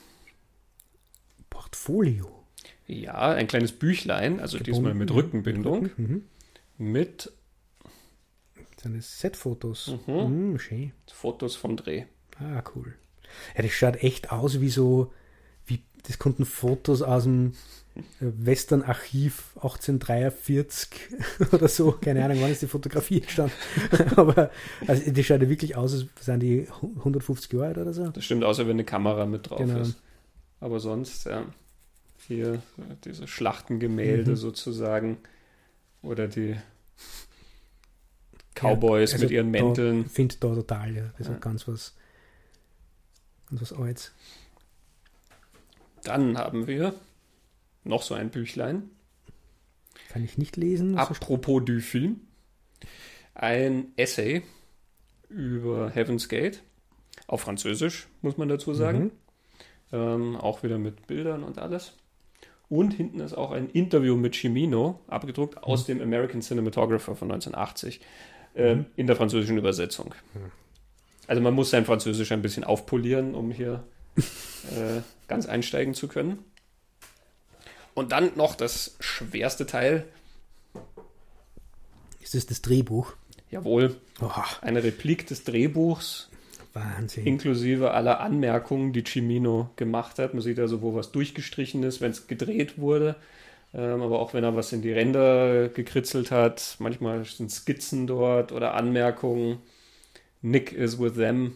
Steht hier dann irgendwo mal, dass man weiß, wie das im Bild auszusehen hat. Ein großes Werk. Wie viele Seiten? Das ist ein dickes Buch. Wie viele Seiten? Ja, interessanterweise sind es dann gar nicht so viele. Es sind nämlich 132 Seiten. Mhm. nach der Faustregel beim Filmemachen, dass eine Seite Drehbuch immer ungefähr eine Minute Film ergibt, Mhm. ähm, wären das also wirklich nur knapp über zwei Stunden. Mhm. Wir wissen, er ist etwas länger geworden. Aber ja, ist sehr schön. Und ähm, auf den Discs ist dann ja nicht nur der Film DVD, Blu-ray, sondern es ist ein 50-minütiges Interview mit Michael Cimino und dann noch ein paar Interviews mit anderen Beteiligten, die teilweise dann auch anderswo schon äh, mittlerweile auch veröffentlicht Mhm. sind. Also Es gibt ja mehrere Fassungen von dem Mhm. guten Stück. Mittlerweile gibt es auch in Deutschland, im Genau. schönen Mediabook, Ja. wo auch die Kurzfassung dann da ist. Da kommen wir dann noch einmal dazu. Hier ist äh, Christofferson, ÜPR, Bridges und Mansfield im Interview. Das ÜPR-Interview, muss man dazu sagen, ist auch auf Französisch ohne Untertitel. Die Franzosen haben es nicht so mit äh, englischen Untertiteln. Aber ja, eine schöne Edition, limitiert auf 3000 Stück. Mhm. Hier, ich habe Nummer 161. Das ist eine sehr schöne Edition, das ist recht. So, da, da, das war unsere Unboxing, äh, unser Unboxing-Segment, eine Podcast-Premiere. Yes.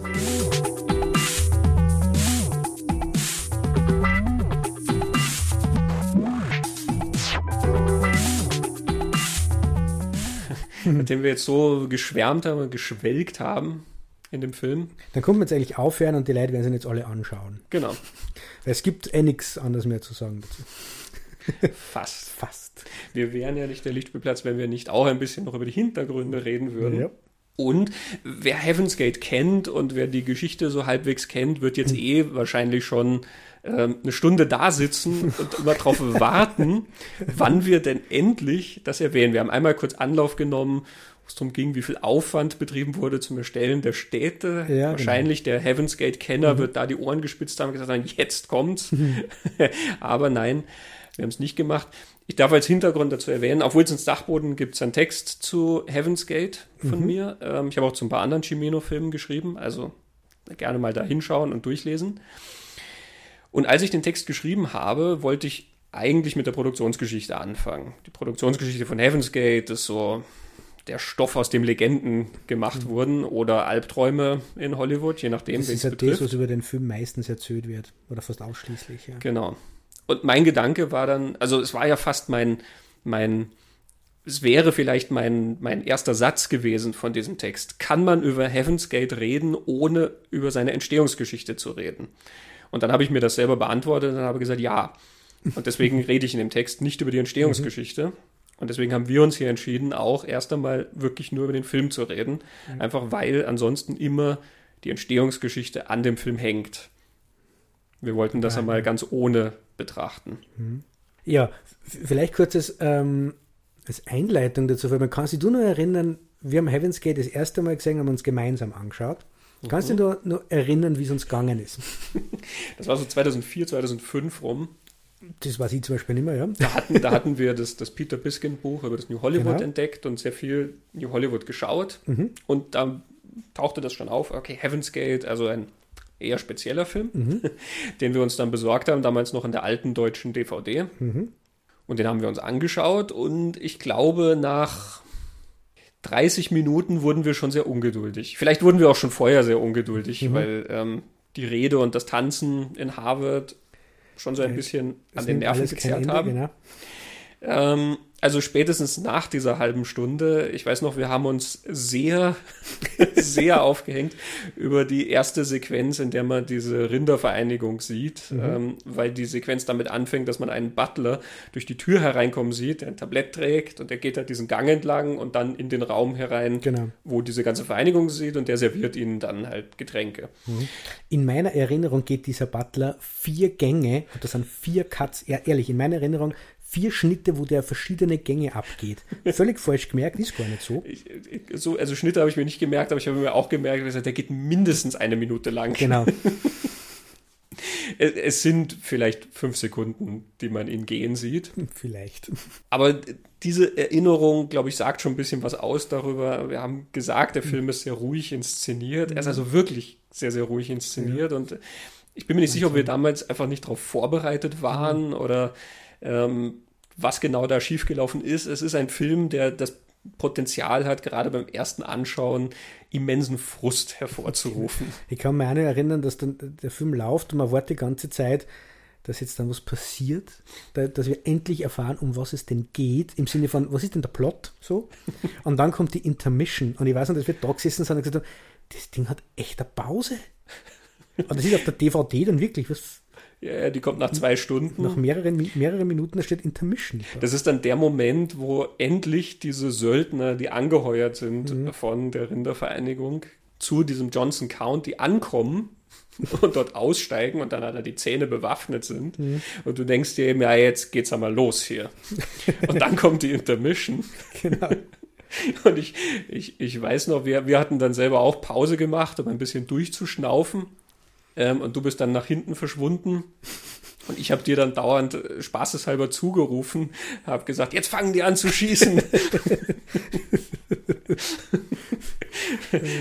jetzt, es gibt schon 30 Tote, da kommt Michael Dudikoff. ähm, ähm, man, ich habe ein paar Theorien, warum, warum wir so reagiert haben. Ja, also man kann es natürlich, wenn man rückblickend betrachtet, wir, wir waren nicht sehr respektvoll mit dem Film, aber er hat uns auch auf einem sehr falschen Fuß erwischt. Ja, er ist ja tatsächlich, ich immer sagen, für damals, für meine Sehgewohnheiten, auch wenn ich New Hollywood vorher gesehen habe, andere mhm. Filme aus der Zeit, er ist ganz ein anderes Tempo, ganz ein anderer Rhythmus. Es ist ja von dem, wie die Geschichte erzählt wird und wie auf Plotentwicklung Wert gelegt wird, er ist da ganz anders einfach gemacht. Auf das muss man sich, glaube ich, auch vorbereiten. Und wenn man es dann weiß, dass zum Beispiel so in der Mitte ganz lange Zeit plotmäßig gar nichts passiert, sondern nur Menschen beobachtet werden in ihrem mhm. Leben zum Beispiel. Also es hat nicht diesen typischen Dreiakt-Rhythmus, wo dann zu der Minuten das passiert und zu der Minuten dann das passiert. Es ist ganz anders äh, gemacht. Sowas habe ich damals noch nicht gesehen gehabt, das habe ich nicht verstanden. Ich war sehr vorbeeinflusst von den, und jetzt kann man sagen, massiv negativen Meinungen, die man über Heaven's Gate findet. Ich glaube, zwei andere Dinge haben auch noch eine Rolle gespielt. Der Fernseher war sehr klein damals noch und die alte DVD, die Qualität von dem Film, die man da hat, ist jetzt auch nicht die, die beste. Er ist relativ unscharf, also ein bisschen genau. verwaschen irgendwie. Recht dunkel, ja. sehr viel Brauntöne, die, wie ich dann das zweite Mal geschaut habe, ähm, sehr, sehr angenehm auf mich gewirkt haben, mhm. Jahre später. Wenn man jetzt die restaurierte Fassung auf Blu-ray sieht, wo die Farben wieder da sind, das ist schon einmal ganz, ganz was anderes. Ich muss aber auch sagen, dass wir waren recht aufgebracht und haben uns recht geärgert damals nach dem ersten Mal schon. Aber das ist ja ein Film, den ich nie vergessen habe. Das sind, diese, die ähm. Bilder sind immer wieder im Kopf auftaucht und dieses Bedürfnis, ich schaue mir den nur mal an, ich will da nur mal hin in diese Welt, war immer da.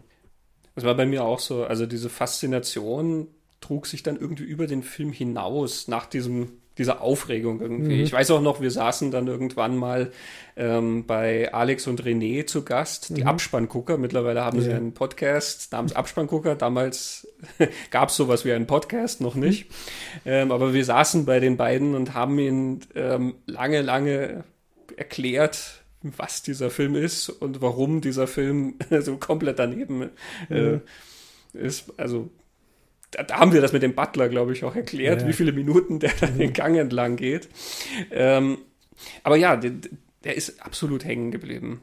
Witzigerweise damals, ich hatte ja schon auch zum Beispiel einige Wim Wenders Filme gesehen, denen man ja jetzt nur auch alles unterstellen kann, nur kein Tempo.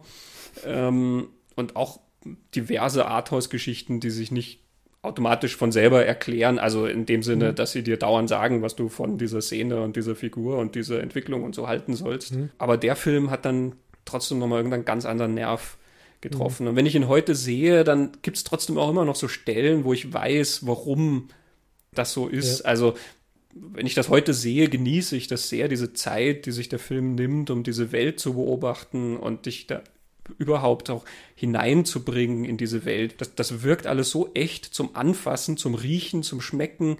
Da ist einfach alles dran. Und das ist heutzutage für mich eine sehr, sehr faszinierende Seherfahrung dann. Auch das Tanzen finde ich eigentlich wunderschön.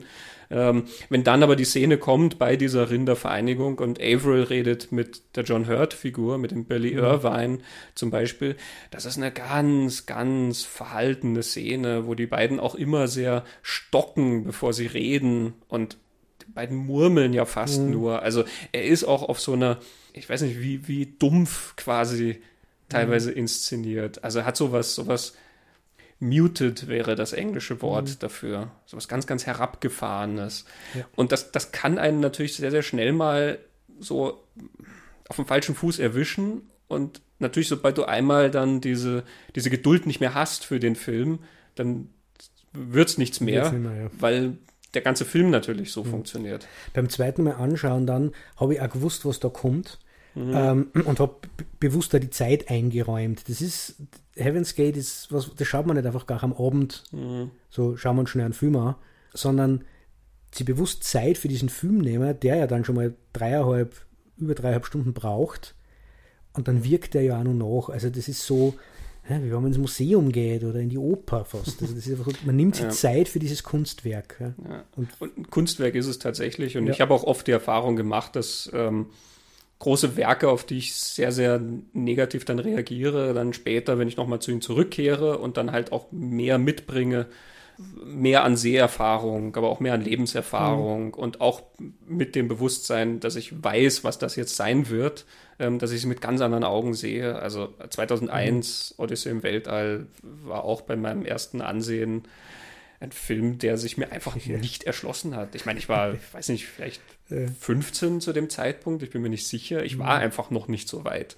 Das muss man ehrlich sagen. Und mhm. ich meine, wir haben hier einen Podcast, wo wir immer über sehr viel kulturell hochwertige Filme auch reden. Mhm. Ja, ähm, und trotzdem, ich glaube, man muss sich auch eingestehen, dass das nicht immer von Anfang an zündet. Dass das ja. was ist, was, wozu man sich auch erst diesen Zugang dann mhm. verschaffen muss. Und zum Beispiel die, der Schluss von Heaven's Gate, der uns damals, weiß ich auch, massiv irritiert ja, hat. Also ja. nach drei Stunden 37 Minuten, nicht ganz, also mhm. nach, nach fast dreieinhalb Stunden, ähm, kommt dann dieser Epilog, der so viele Jahre später spielt auf diesem Boot und mhm. wir wussten einfach nichts damit anzufangen. Wir wussten genau. nicht, was, was will der Mann von uns. Und wenn ich das heute ansehe, ich bin ja selber auch viel älter, diese Wehmut, dieses, mhm. das, das Verlorene, was da drin steckt, ja, dieses, der steht da und er sinniert ja so ein bisschen über sein Leben, was halt da war und eben, da ist nichts übergeblieben von dem, wofür er da so gekämpft hat mhm. und so. Das ist natürlich ein Gefühl, wo man sich als, wenn man etwas älter geworden ist, womit man auch viel mehr anfangen kann. Es ist Ende der damit so, das war alles für nix, mhm. könnte man sagen. Und wenn, wenn man das mit, wie alt war man? Mitte 20 oder so? Ja. Ähm, der zu was schauen wir jetzt dreieinhalb Stunden lang einen Western, der man zum Schluss sagt, das war ja alles für nix. Ja. Also das, das jetzt, spießt sich noch mit dem eigenen Idealismus. Wahrscheinlich, irgendwie. ja es, es, hat sicher was mit dem Alter zu tun. Und jetzt denke ich mir, ja, genau. Mhm. ich verstehe das total. Ja. Also, wir haben jetzt zum Beispiel ein, ein Detail, das haben wir jetzt dazu noch gar nicht erwähnt, nämlich auch Isabelle Huberts Figur überlebt mhm. den Film nicht. Und vorher schon gesagt, zwei Fassungen. In der kurzen Fassung ist diese andere Frau von, vom Anfang an nicht drin, aber im Original, sagen wir jetzt einmal, in dem, was Cimino uns erzählen wird, in der langen Version, kriegt er das dann auch nochmal so einen, einen Moment, dass die Avril-Figur im Alter mit dieser Frau auf dem Schiff ist und offensichtlich mit der zusammenlebt, wir aber wissen, er war auf dem Weg in ein anderes Leben mit mhm. der Isabelle Huppert-Figur, die ja mal war, erschossen worden ist. Wo man sich dann einfach, warum ist denn, was ist denn der Grund, warum er jetzt dort ist, wo er ist? Und ist er vielleicht da in einer Ehe oder in einer Beziehung, weil ihm nichts anderes überblieben ist oder die halt dann noch da war? Also es mhm. ist eigentlich eine triste Geschichte. Ja. Genau, aber wir haben schon gesagt, ganz, ganz negativ aufgenommen. Ja, also wir waren nicht die Einzigen, die beim ersten Anschauen Probleme damit hatten. Genau. Ähm, ich, ich sage das Happy End jetzt gleich einmal vorweg. Der Film ist mittlerweile rehabilitiert. Äh, ähm, was man auch an dieser schönen Edition mhm. sieht und an dem schönen Mediabook, was wir haben. Mhm. Ähm, vor ein paar Jahren wurde er auch ausgezeichnet in Venedig äh, mhm. beim Filmfestival. Und vor allem Frankreich und das französische Kino waren die, die den Film rehabilitiert haben und hervorgeholt. Frankreich, wo Cimino ja auch in seinen letzten Jahren gelebt hat, mhm. ähm, haben den immer sehr hoch gehalten. Damals war das ein Film, der Karrieren zerstört hat und Studios zerstört hat. Genau. Cimino hatte nach seinem zweiten Film, The Deer Hunter, der, wie ich ja gesagt habe, fünf Oscars gewonnen hat, ähm, quasi freie Hand genau. zu machen, was er wollte viele Leute haben sich drum äh, gebalgt, wer jetzt nun den nächsten Cimino-Film produzieren mhm. darf. Es ist wieder United Artists geworden, die auch schon The Deer Hunter betreut hatten. Die waren sehr, sehr froh, Cimino gekriegt zu haben mit dieser Geschichte über die Johnson County Wars. Ähm, Cimino hatte einen so hohen Status durch den Erfolg von The Deer Hunter, dass sie ihm carte blanche gegeben haben. Er durfte machen, was er will. Er durfte diesen Film so inszenieren, mhm. wie er will.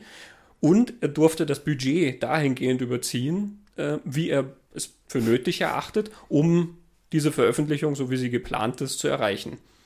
Genau, und United Artists nur dazu ein Filmstudio, das ja immer sehr künstlerfreundlich war und das immer sehr hochgehalten hat, den genau. Künstlern diesen Freiraum einzuräumen und gar nicht so aufs Geld und das Wirtschaftliche zu schauen und da Einschränkungen zu machen. Damals ja sogar von Künstlern gegründet, mhm. Chaplin, Pickford, Griffith.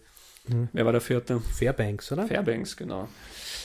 Und natürlich in der Zeit New Hollywood, wo sowieso sehr viel den Regisseuren genau. übergeben wurde. Also ja, wir haben ja über Coppola schon geredet und wir haben über Friedkin schon geredet. Ja, genau. Ja. Also wo die Regisseure sehr, sehr viele Möglichkeiten hatten mhm. und das ist also ein Deal. Heutzutage kann man sich das ja nicht vorstellen, ja. dass der nicht nur machen kann, was er will. Also Final Cut ist ja schon etwas, was kaum ein Regisseur heutzutage kriegt, aber dann mhm. sozusagen noch diesen Passus, ja, damit der Film rechtzeitig reinkommt, kann ich das Budget überziehen, wie ich will.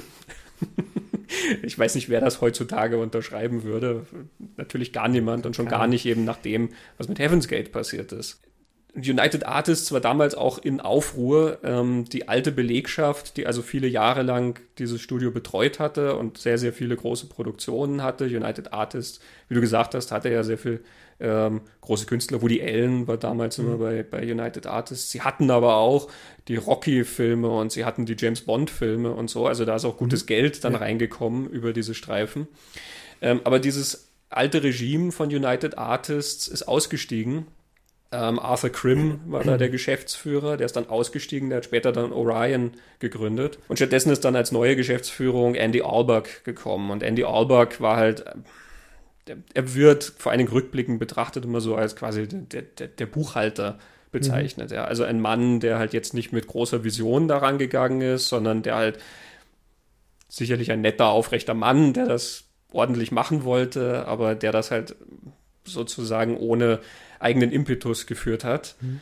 Und um sich sozusagen zu beweisen, um halt zu zeigen, dass United Artists auch unter diesem neuen Regime ein künstlerfreundliches Studio bleibt und ein Studio, was große Kunstwerke produziert, war natürlich dieser Michael Cimino-Film, der neue, ein, ein absolut gefundenes. Fressen sozusagen. Ja. Also das war der Beweis. Wir haben diesen neuen Cimino, den großen Künstler, der The Deer Hunter gemacht hat, und bei uns kann er diesen Film so gestalten, wie er will.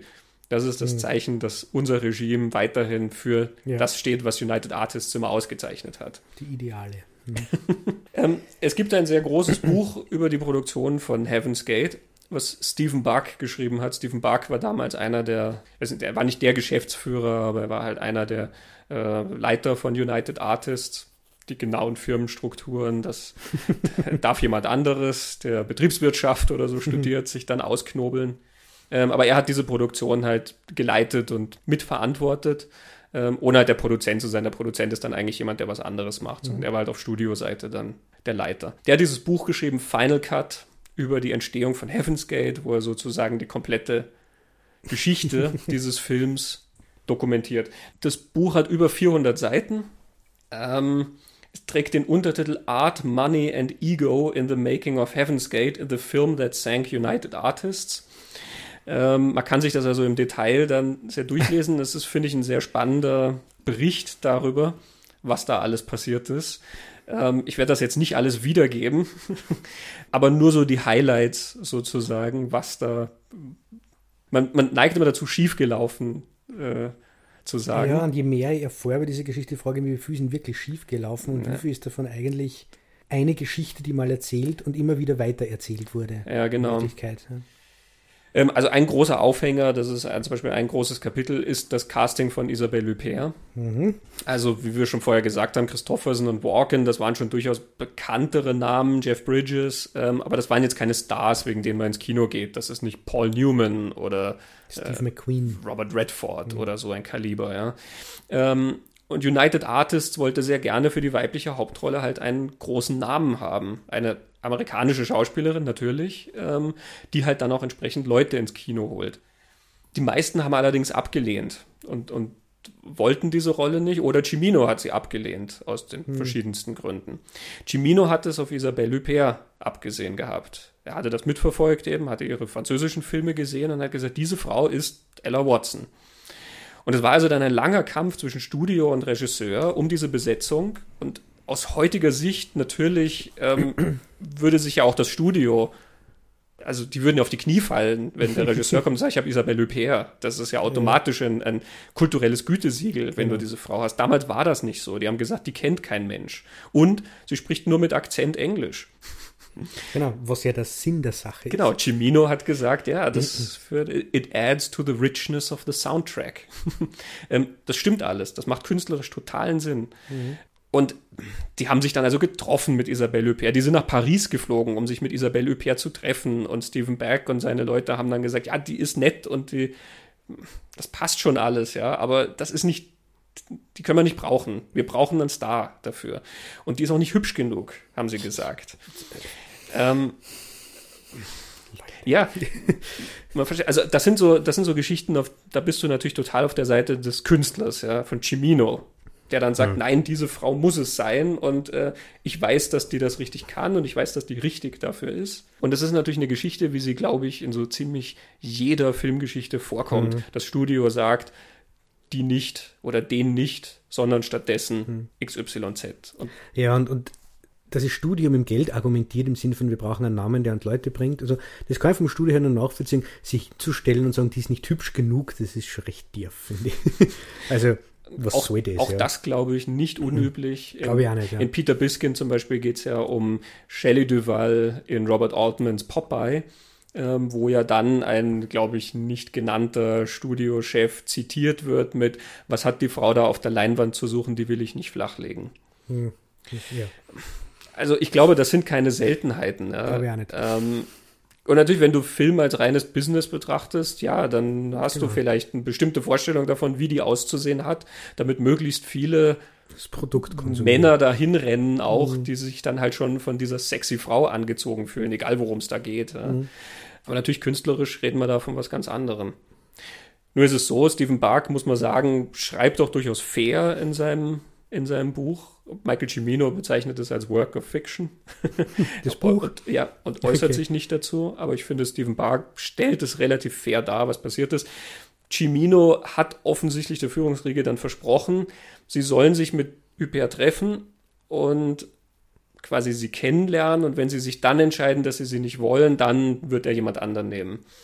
Und das haben sie eben also gemacht und gesagt, nein, wir wollen sie nicht. Und dann hat sich Cimino quergestellt und hat gesagt, ja, aber die wird es trotzdem und hat halt seinen Willen durchgesetzt. Und das war so ein Punkt, wo quasi das Vertrauensverhältnis zwischen Studio und Regisseur gelitten hat.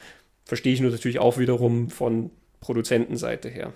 Aber das sind ja alles Kleinigkeiten gegenüber dem, was dann eigentlich der Dreh war. Ähm, wir haben mhm. letztes Mal über Apocalypse Now geredet, mhm. was das ganze Chaos war und wie lange sich das hingezogen hat. Heaven's Gate ist sozusagen das ordentliche Gegenstück dazu. So habe ich es auch verstanden, ja. Heaven's Gate hat ewig gedauert mhm. und alles lief ganz nach Plan. Genau, In dem Sinne nicht ganz nach Plan, weil sie halt viel länger gebraucht haben als geplant. Also mhm. viel mehr Geld. Ja. ähm, und es hat alles, war alles viel, viel langsamer, aber es ist alles ganz nach Plan. Jimino, der ja machen konnte, was er wollte, hat zugesehen, jede einzelne Einstellung perfekt hinzukriegen. Er hat von manchen Szenen 30 Takes, 50 Takes gemacht, ganz berüchtigt ist eine Sequenz, wo Averill wachgerüttelt wird mhm. und dann knallt er so eine Peitsche durch den Raum ja, ähm, durch einen sehr engen Raum, der voll mit Menschen ist und es ist eine echte Peitsche.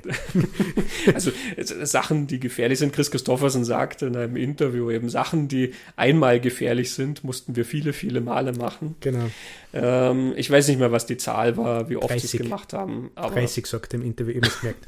30 Mal hat er mit der Peitsche auf einen gewissen Punkt hinzielen müssen und durf, durfte keinen erwischen. Es gibt auch Geschichten, wo es dann 50 werden mhm. oder so, aber da sind wir halt natürlich wieder in so einem Bereich, es ist schwer, sich nach all der Zeit dran zu erinnern und mhm. ähm, da baut dann Legende auf Legende sozusagen auf und es werden dann immer mehr. Ja. Mhm. Ähm, aber er hat alles ganz perfekt machen wollen. Er hat eine Lokomotive angeschafft, so wie sie halt zu der Westernzeit aussah. Und weil aber zur Westernzeit die Schienen anders gebaut waren, konnte diese Lokomotive also nicht ganz einfach auf den Schienen hingefahren werden, dort nach Montana, ähm, sondern musste halt kostspielig transportiert werden, also mit so einem Spezialtransport. Alleine diese Lokomotive hat eine Million Dollar gekostet, die ranzuschaffen.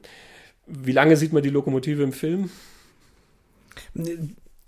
Immer wieder. Äh, wie lange zusammenzählt? Wahrscheinlich nicht lange, aber immer wieder.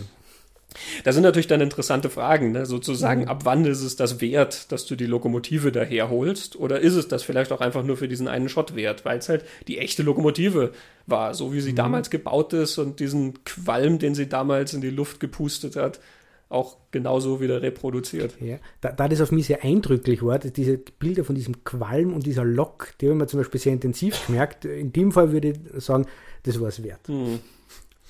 Meine Meinung. ja, das Häuser aufbauen lassen hm. und wieder niederreißen lassen und wieder aufbauen lassen und, und, und. Also er hat das wirklich unter absoluter Kontrolle den bestmöglichen Film gemacht. Ein anderes Ding ist ja, dass er von Gruppen im Bild zu sehen waren, also mhm. mehrere Menschen, dass er detailliertest Krawatten von Menschen, die im Hintergrund stehen, ausgesucht hat und Hemden und Hüte und wie der Bart und der Nicht-Bart mhm. und, und der, der Regenschirm und hat die gruppiert, damit es von der Farbe und der Größe und alles zusammenpasst. Was man, wenn man so erzählt, fast ein bisschen zwanghaft und seltsam wirkt, wenn man sich aber anhört, was ähm, David äh, Mansfield erzählt im Interview, der sagt, es waren alle am Film Beteiligten, also von denen, die einmal im Bild waren, die ganze Zeit am Set. Und er hat diese ganzen Schauspieler immer wieder im Hintergrund äh, ins Bild gestellt. Und, und, dann macht es schon wieder, wieder mehr Sinn, was er vorhat, nämlich, das ist ja eine, eine lebendige Gemeinschaft, die dort lebt. Das ist ja mhm. überschaubare Zahl. Und natürlich tauchen die immer wieder auf. Und es macht einen Unterschied, ob ich nur meine Hauptdarsteller habe und in Gruppenszenen im Hintergrund halt irgendwelche Statisten eine oder immer wieder die gleichen, aber zum Beispiel Mansfield spielt halt in der Band zwei große Auftritte hat und sonst eigentlich nur der, mhm. in der siebten Reihe der 19. ist oder so. Aber ähm, den Gedanken kann ich dann nachvollziehen, was er da eigentlich an natürlichem und authentischen eigentlich einfangen wollte. Aber es ist natürlich ein Wahnsinn, wenn du Wochen und Monate die Leute am Set hast und dann musst du verpflegen, die musst du zahlen. Mhm. Ja. das sind hunderte von, von Menschen letzten Endes. Mhm. Camp Cimino wurde das mhm. ja dann da genannt. Ähm, die haben ja dann auch Unterricht gekriegt im Reiten und so weiter, damit das eben dann mhm. auch alles ordentlich aussieht. Äh, Tom Noonan, einer der Darsteller, den haben wir nicht erwähnt, aber der ist dann auch später zum Beispiel in Michael Manns Manhunter war der zu sehen, war so ein Charakterdarsteller, mhm. ähm, recht düsterer Typ. Von dem gibt es ein Interview in Nathan Rabins Buch My Year of Flops, wo er über Heaven's Gate schreibt. Und äh, Tom Noonan erzählt dann eben ja, dass er sich da eben auch beworben hat und auch genommen wurde für eine Rolle. Äh, und die wollten, dass er sofort hinreist im Mai, aber Tom Noonan hatte halt dann noch eine Theaterverpflichtung. Er hat gesagt, okay, kann er jetzt halt nicht. Dann hat er halt ein paar Monate lang dieses Theaterstück gespielt und nach den paar Monaten hieß es dann ja, ähm, die haben ihn wieder angerufen und gesagt, You remember that we called you in May. Well, now it's August and Michael decided that he still wants to use you. So he gave me a week and I flew out there and I went to the motel and the three other guys that are in the scene with me had gone out in May and were sitting in the motel room for three months waiting to shoot the scene. he wouldn't let them go back to New York, even though he knew he wasn't going to shoot the scene. It was just crazy. He did that to all kinds of people. He kept sitting around in Kalispell, Wyoming, in these motels, people he knew he wasn't going to use for months, just to create this craziness. Ähm, er lässt sich da noch mehr aus, wie Cimino dann äh, wohl mit einem Revolver herumgefuchtelt hat und so einen, einen Admiralhut, Admiralshut getragen hat. Ähm, also die, die, Stimmung von Tom Noonan dürfte relativ bald bergab gegangen sein. Er wird dann irgendwann sehr ja, ungnädig in dem Interview und äh, sagt, I don't think there was any thought behind it at all. I think he was high and carried away with himself, and I don't even think he really directed Deer Hunter. I think the actors did. I mean, hard to say. er ist grantig. Ähm, so ging es den, den Verantwortlichen von United Artists dann ja auch, weil die ja immer ein Auge auf die explodierenden Kosten hatten. Mhm. Also wo auch Kleinigkeiten dann dazu kamen, wie dass dieses Camp, wo die dann alle untergebracht waren oder sowas, das war dann zwei Stunden vom Drehort entfernt, ja, wo dann er diesen Berg oder jenes haben will. Das heißt, die müssen alle zwei Stunden dann in der Früh erst einmal irgendwo hinfahren und dann dort aufbauen und dann zwei Stunden zurückfahren. Und das sind ja alles, das ist ja Arbeitszeit. Mhm. Das heißt, das reduziert die Zeit, die du tatsächlich drehen kannst. Kostet natürlich auch alles wieder. Darfst also dann nur kurz aus Peter Biskins Buch äh, in dieser Zusammenfassung zitieren. Ciminos Perfektionismus kannte keine Grenzen und es stellte sich bald heraus, dass er beim Film im Schneckentempo vorankam. Während das Budget so konzipiert war, dass er pro Tag zwei Drehbuchseiten des 133-seitigen Skripts verfilmen müsste, schaffte er tatsächlich nur fünf Achtel einer Seite. Nach den ersten zwölf Tagen lag er bereits zehn Drehtage und 15 Skriptseiten zurück. Die Zeit zerrann ihm zwischen den Fingern und schließlich kam auf einen Drehtag ein verlorener Tag. Und, und, und, also vieles von dem, was wir jetzt gesagt haben, dann natürlich im Detail. Also, wie gesagt, man kann das in sehr viel Detail in dem Stephen Buck Buch nachlesen. Mhm. Das führte dann dazu, dass irgendwann das Studio überlegt hat, ob sie Michael Cimino ersetzen sollen. Es war kein Ende in Sicht. Die waren sich nicht sicher, ob der Mann irgendwann aufhören wird, diesen perfekten Film aller Zeiten zu drehen. Stephen Buck nennt keine Namen. Sie dürften wohl zu einigen sehr namhaften Regisseuren gegangen sein. Es kommen dann immer Szenen in dem Buch, wo sie mit einem Regisseur reden und der Regisseur erkundigt sich dann so ein bisschen, was das ist für ein Projekt und so und sie erzählen dann immer und sagen, ja, das sieht aus, als hätte David Lean einen Western gemacht. Es gibt auch eine Szene, in der dann die Antwort ist, es sieht aus, als hätten sie einen Western gemacht. Da ist, glaube ich, die Identität dessen, den sie gefragt haben, recht klar. Die haben aber alle abgelehnt. Das war ihnen viel zu wild. Also erstens einmal hängt natürlich sehr viel dran, einen Regisseur einfach zu ersetzen. Das sorgt natürlich für schlechte Stimmung in der mhm. Gemeinschaft. Ähm, es hängt auch durch die Gewerkschaft natürlich sehr viel dran. Ähm, und es ist natürlich absoluter Wahnsinn, einfach von 0 auf 100 in eine Produktion einzusteigen, in eine laufende Produktion. Ähm, und Cimino hatte so viel Material gedreht, er hat ja gedreht und gedreht und gedreht, dass es also wirklich schon Monate gebraucht hätte, das alles zu sichten, was er denn schon gemacht hat, ähm, um dann entscheiden zu können, was davon man verwenden kann und was man noch braucht. Also auch das war dann keine wirkliche Option. So und so haben sie Cimino machen lassen. Man muss allerdings auch sagen, sie sind dann hin und haben sich die Muster angeschaut von Cimino und haben diese Bilder gesehen, die er da produziert hat und fanden sich dann trotzdem darin bestätigt, dass das ein ganz großes Kunstwerk ist, was mhm. Cimino machen wird.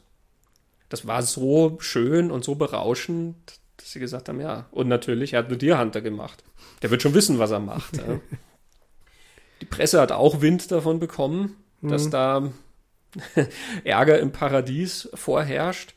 Und so fing dann eine Kampagne an, wo halt über Probleme am Set von Heaven's Gate geredet mhm. wurde. Regisseur außer Kontrolle und ein unfähiges Studio. Und in all diesem Chaos hat dann Andy Allback, dieser neue Chef von United Artists, dann auch irgendwann seinen frühzeitigen Ruhestand angekündigt, was der PR natürlich nicht geholfen mhm. hat.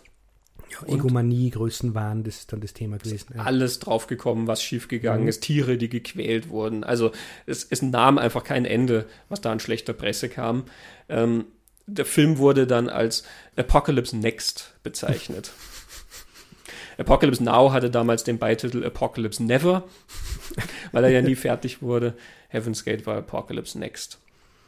Was ich immer so unglaublich finde, 3 Stunden 37 und da liegt irgendwo noch Material, das wir noch nie gesehen haben, wo, wo noch was war. Der erste Schnitt ist ja wohl über fünf Stunden lang mhm. gewesen, den er den Verantwortlichen dann gezeigt hat. Ähm, laut dem Stephen Bark Buch hat er gesagt, ja, also er dauert jetzt so fünf Stunden, 15 Minuten ungefähr und man kann ungefähr 15 Minuten rausschneiden. ähm, und den Verantwortlichen sind dann mehr oder weniger die Füße eingeschlafen bei diesem Film. Ja. Also es war dann ganz, ganz große äh, trübe Stimmung bei diesem Film und Cimino hat weitergemacht und sie haben Cimino ja dann sogar noch den, den Prolog genehmigt. Der war in diesem ursprünglichen Dreh noch gar nicht drin. Sie haben ihm zusätzliches Geld gegeben, damit er nach Oxford kommen kann. Oxford, ganze Harvard-Geschichte war nicht drin. Okay. Alles in England äh, gedreht, in Oxford und sie haben ihm dann also nochmal ein großes Budget gegeben, unter strengsten Auflagen, wie lange er da nur drehen darf und was auch immer, ja, aber er hat dann diesen ganzen Prolog dort nochmal drehen dürfen. Wobei der Prolog ist ja auch schon sehr, der nimmt ja schon sehr viel Raum. Also unter strengsten Auflagen hat er das. Ja, er muss es wohl eingehalten haben, mhm. diese Auflagen, aber ja, also auch das war nochmal natürlich sehr, sehr kostspielig. Aber nur um das auch zu verdeutlichen, glaube ich, dass das jetzt nicht ein Regisseur ist, der halt einfach sozusagen wie ein wild gewordener ähm, mhm. irgendwas macht, sondern es waren schon alle auch überzeugt von dem Projekt. Ja, und man sieht dem Ding an, dass er, dass er Kunst machen wollte. Nicht nur in dem, wie das ausschaut, sondern in dem, was er da erzählen will. Eben, es ist nicht irgendein Wahnsinniger, der da das Geld auspulvert, sie niederkokst und dann einfach macht, was er will. Also eben, wenn der, der Schauspieler Nunen, oder hast du gesagt, mhm. Nunen, behauptet, der war high. Äh, ich traue denen schon zu, dass Mittel konsumiert haben, aber der Film wirkt nicht wie, wie aus dem Ruder gelaufen. Mhm. Ich glaube, wir haben letztes Mal eher bei den Männern im Dschungel auch darüber geredet, dass das ja trotz allem Wahnsinn der da berichtet wird oder so, eigentlich das alles auch Filme waren, denen man ansieht, dass ein Plan dahinter gesteckt ist und dass der, der muss verfolgt worden sein, weil sonst mhm. war nicht das rausgekommen. Und bei Heaven's Gate ja das Gleiche. Mhm. Bei Heaven's Gate war es das dann mhm. tatsächlich. Hat zwar alles viel, viel länger gedauert, aber mhm. es war alles mit absoluter Liebe zum Detail quasi gemacht und mit absoluter Ruhe.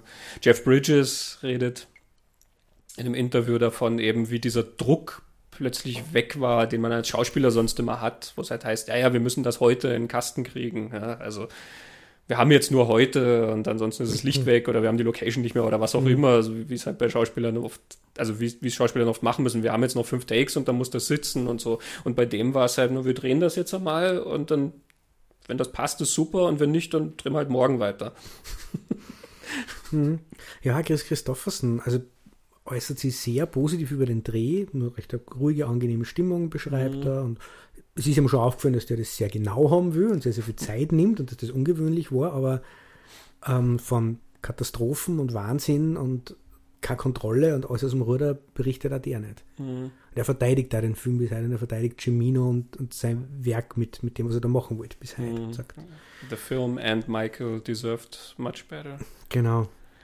Und er sagt halt auch diesen schönen Satz, ähm, er würde sich wünschen, dass der Film einmal als Kunstwerk betrachtet und besprochen wird und nicht wie eine fehlgeschlagene Investitionsmöglichkeit mhm. oder irgendwie so. Ja, failed Business Venture. Genau. Ja, ja denn, also man, man, sieht es dann schon kommen. Die Kritiken waren vernichtend. Ja. Absolut vernichtend.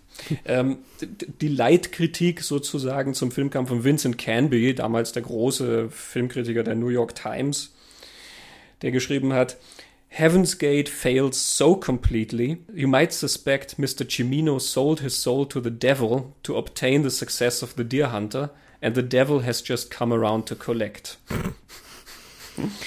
um, yeah, Mr. Cimino has written his own screenplay whose awfulness has been considerably inflated by the director's wholly unwarranted respect for it. Nothing in the movie works properly. For all the time and money that went into it, it's jerry built, a ship that slides straight to the bottom at its christening. Heaven's Gate is something quite rare in movies these days, an unqualified disaster. Ja, unqualified disaster. Ja.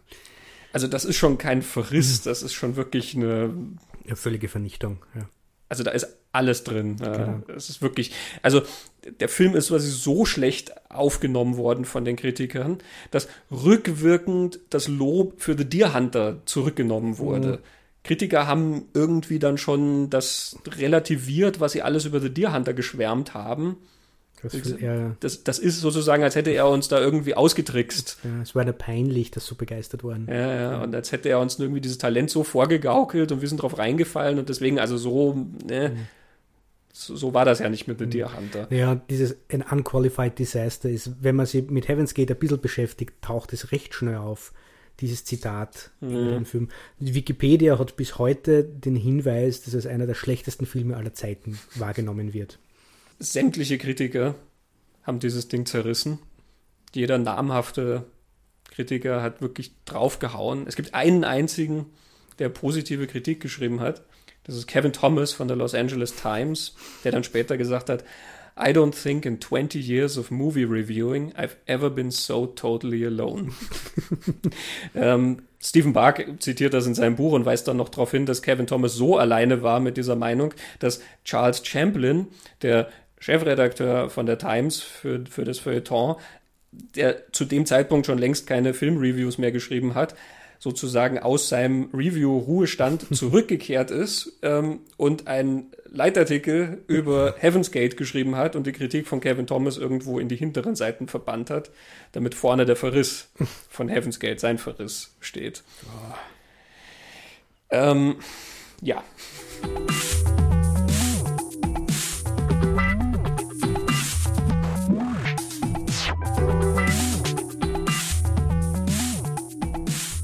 Natürlich war der Film ein Flop. Mhm. Diese zwei Fassungen sind dann so entstanden, dass nach kurz, kürzester Zeit der Film zurückgezogen wurde. Mhm, genau, also es gibt diese Doku, oder? The Unmaking of Heaven's Gate, so heißt oder? Final, heißt auch Final Cut, uh, The ja. Making and Unmaking of Heaven's ja. Gate, glaube ich. Dort, dort wird, glaube ich, so erwähnt, er ist eine Woche gelaufen in New mhm. York. man darf ja nicht vergessen, 3 Stunden 37, da gingen nicht viele Vorstellungen am Tag. ähm, das ist vielleicht dann auch für Kinobetreiber oder überhaupt einmal für mhm. Studio ein Problem, wenn man einen Film nicht mehr als einmal sagen kann am Tag. Aber eine Woche ist dann schon, schon hart. Wobei auch da wieder, es ist interessant, ähm, Michael Cimino selber hat den ja zurückgezogen. Es gibt dann eine Mitteilung von Michael Cimino selber, der dann sagt, er, er will nochmal Hand auf den, an den Film anlegen, damit er sozusagen die Chance hat, und, und diese ganze Mühe, die die vielen Beteiligten reingesteckt haben, ja nicht umsonst, weil er will den bestmöglichen Film natürlich machen. Und unter mhm. dem Druck des Veröffentlichungstermins und bla bla bla, mhm. was auch immer, ja. Und dann hat Michael Cimino selber diese kürzere Fassung, diese knapp zweieinhalbstündige mhm. Fassung angefertigt. Was natürlich auch rückblickend betrachtet dann fast das Todesurteil ist, weil wenn der Regisseur selber dann schon sagt, na, wir nehmen eine Stunde weg. Und sozusagen, er steht nicht hinter diesem hm. Ding, was da ist und äh, also nicht hinter dem Film, wie er veröffentlicht wurde, dann sendet das natürlich auch ein, ein sehr, sehr falsches mhm. Signal letzten Endes. Ja. Und die Kritiken auf diese kurze Fassung waren dann, also positiv waren sie, wenn dann nur, dass man sagt, ja, der ist jetzt leichter durchzustehen als die lange Fassung. Also recht viel mehr mhm. ist da nicht gekommen. Der Film wurde ein legendärer Flop quasi. Es ja. ist, wenn ein Film heutzutage sozusagen genannt wird, der so eine Katastrophe signalisiert, dann ist das Heaven's Gate. United Artists Studios dadurch pleite gegangen und wurde verkauft an MGM. Und die Legende ja. von Heaven's Gate ist sozusagen ja dann immer die, das ist der Film, der das Studio in den Ruin getrieben hat. Genau. Und deswegen, wenn sowas auftaucht, als zum Beispiel Kevin Costner mit Waterworld mhm. aufgetaucht ist, dann wurde dieses Ding Kevin's Gate genannt. Genau. Und es war dann nicht nur das Ende von United Artists, es war dann auch das Ende von New Hollywood oder wird als eines der Enden von New Hollywood festgesetzt. Spätestens mit Heaven's Gate war es dann aus und damit ist, glaube ich, auch gemeint, dass Regisseure als Künstler so viel Freiraum kriegen, um mhm. ihre Vision umzusetzen. Spätestens ab da war diesbezüglich wieder der, der Finger drauf von den mhm. Produzenten, mhm. die Kontrolle mehr beim Studium, mehr bei den Geldgebern und mehr bei den Produzenten also weil diese Regisseurfreiheit und dieser Fokus auf diesen Autorenfilmer, der, der mhm. das halt machen kann, spätestens damit weg war. Wir haben ja in den letzten paar Folgen ja schon darüber geredet, dass argumentiert wird schon mit, mit Star Wars oder Close Encounters of the Third mhm. Kind, ist Hollywood eigentlich, ist New Hollywood eigentlich schon zu Grabe getragen worden, weil die Ideale mhm. in den Filmen nicht mehr drin waren. Aber da geht es dann um was anderes. Da geht es um die mhm. Inhalte. Bei Heaven's Gate geht es ja einfach nur um, also nicht einfach nur, aber da geht es um die Produktionsumstände und mhm. die handelnden Personen. Ja. Genau, wie wird dieses Geschäft überhaupt betrieben? Und ja. wir haben vorhin dann American Gigolo erwähnt, eben da mhm. eine der ganz frühen Bruckheimer äh, Simpson-Produktionen und das ist dann die Art von Produktion, die natürlich danach dann sehr, sehr groß wurde, ja, Produzenten gesteuert. Im Prinzip so, wie Hollywood halt früher wieder früher aussah. Ja. Ähm, Produzenten setzen sich mhm. hin und stellen dieses Ding dann halt zusammen und dann werden halt Regisseure angeheuert, die dann als Handwerker letzten Endes fungieren. Manche von denen schaffen eine eigene Handschrift dann da drauf zu geben. Andere sind halt einfach die Erfüllungsgehilfen, sage ich mhm. jetzt mal. Ähm, aber das ist halt einfach ein, ein Werk, an dem viele Leute dran basteln können. Mhm. Und eben, wenn es nicht der wird, dann wird es eben jemand anders. Ähm, und das Skript geht dann 30 Leute. Du liest dann, der Regisseur war mal dran und der Regisseur war mal dran und fünf Drehbuchautoren haben das Ding immer neu umgeschrieben und so ziemlich jeder Star war irgendwann mal im Gespräch für dieses Ding. Also halt eben ein, ein, ein Produkt, hm. was eben aus Komponenten letzten Endes zusammengestellt wird. Also genau. natürlich, wir, man, man muss jetzt nicht so tun, als wäre New Hollywood das nie der Fall gewesen. Natürlich hat man auch darüber geredet. Wäre ja schön, ja, wenn wir immer Bekannten hätten oder wenn wir noch den Drehbuchautoren hätten oder dann wollte halt Regisseur A nicht und dann hat aber Regisseur B gesagt, ey, das interessiert mich und da kann ich was mhm. anfangen mit der Geschichte. Also natürlich sind das Grundzüge, die man auch in dieser Zeit findet, aber trotzdem waren die Regisseure letzten Endes die Stimmen des Films und genau. bei Bruckheimer und Simpson, um, um, jetzt bei diesem Beispiel zu bleiben, sind die natürlich die Stimmen des Films. Die haben die Ästhetik des Films mhm. vorgegeben und dann mal holen sie sich halt Tony Scott dafür und dann holen sie sich Adrian Lyne. Genau, und die, die Haltung ist, wir machen das so in der Zeit, und wenn du das nicht so machst, dann findet man wen, der uns das macht. Genau. Ähm, also das heißt, das war, glaube ich, eh nur diese verhältnismäßig kurze Zeit in der, in der Hollywood-Geschichte, wo die Regisseure als Autorenfilmer eben diese Freiheiten gehabt haben. Mhm. Wenn man dann so in die 90er Jahre kommt, mit dem Independent-Film, der da über, über Miramax und Sundance Kontext aufkommt, wo auch Peter Biskind ein Buch drüber geschrieben hat, wenn man da dann ein bisschen genauer hinschaut, war es nicht mehr ganz das Gleiche. Also es, mhm. es, ist, es hat so Anklänge, wo so ähnlich wieder, also im Untergrund billiger independent produziert wurde, mit eigenen Ideen, eigenen Stimmen und, und eigenen Geschichten. Aber es war dann doch auch da schon kontrollierter mhm. und ähm, ja, das haben wir dann bei, bei die Weinstein-Brüder, wie die da reingepfuscht haben. Mhm. Äh, also sowas wie Carte Blanche und da mach, mach was du willst, das wird genial sein.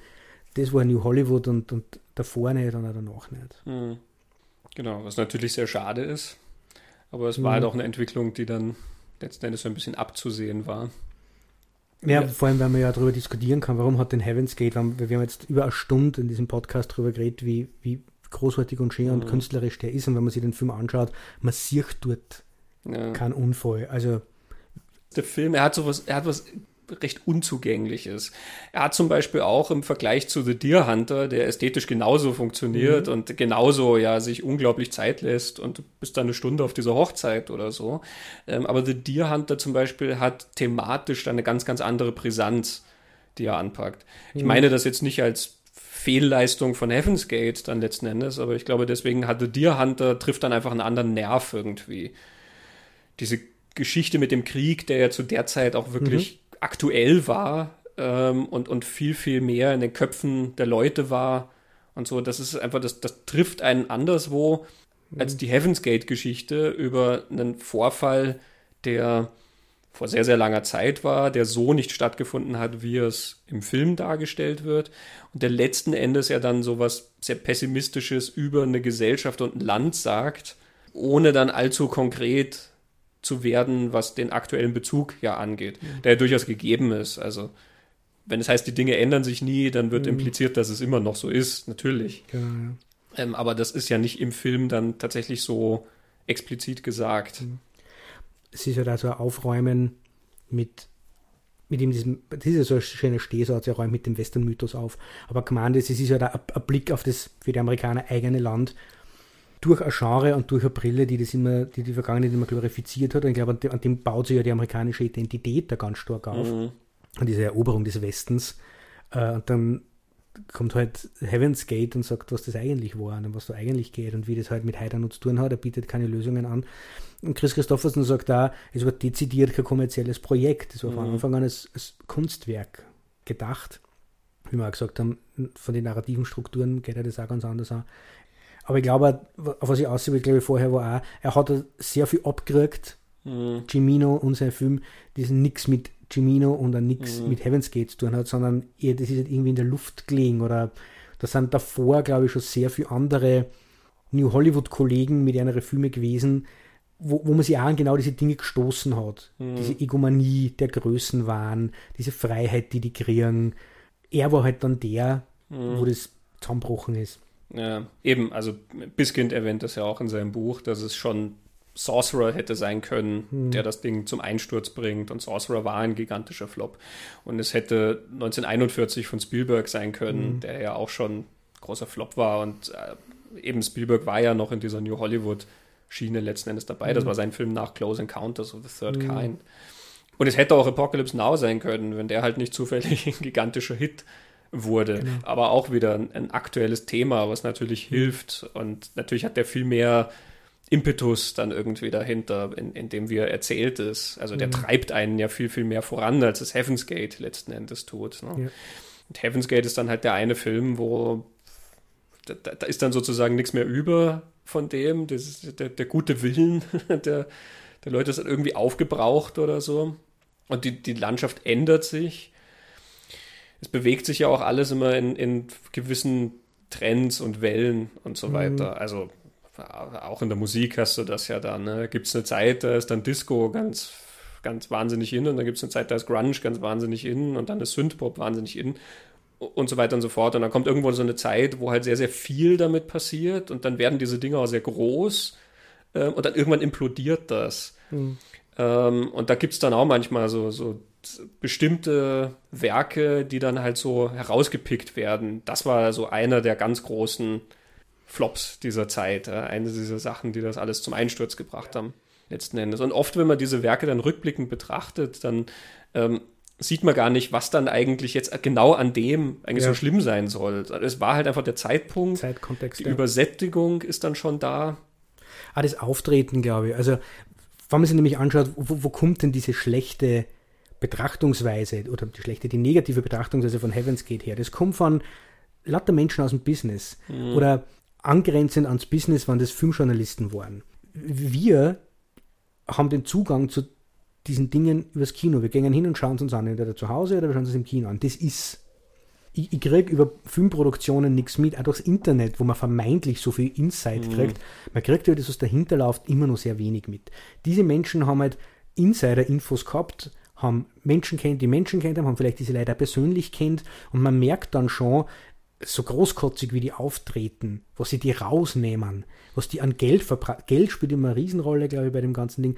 Was nimmt sie da heraus, mhm. so viel Geld zu verprassen? Das sind aber eigentlich persönliche Charakterzuschreibungen einer Person. Mir ist Michael Cimino völlig unsympathisch, weil sie dir wie ein Pfau benimmt und dem steht es nicht zu. Mhm. So.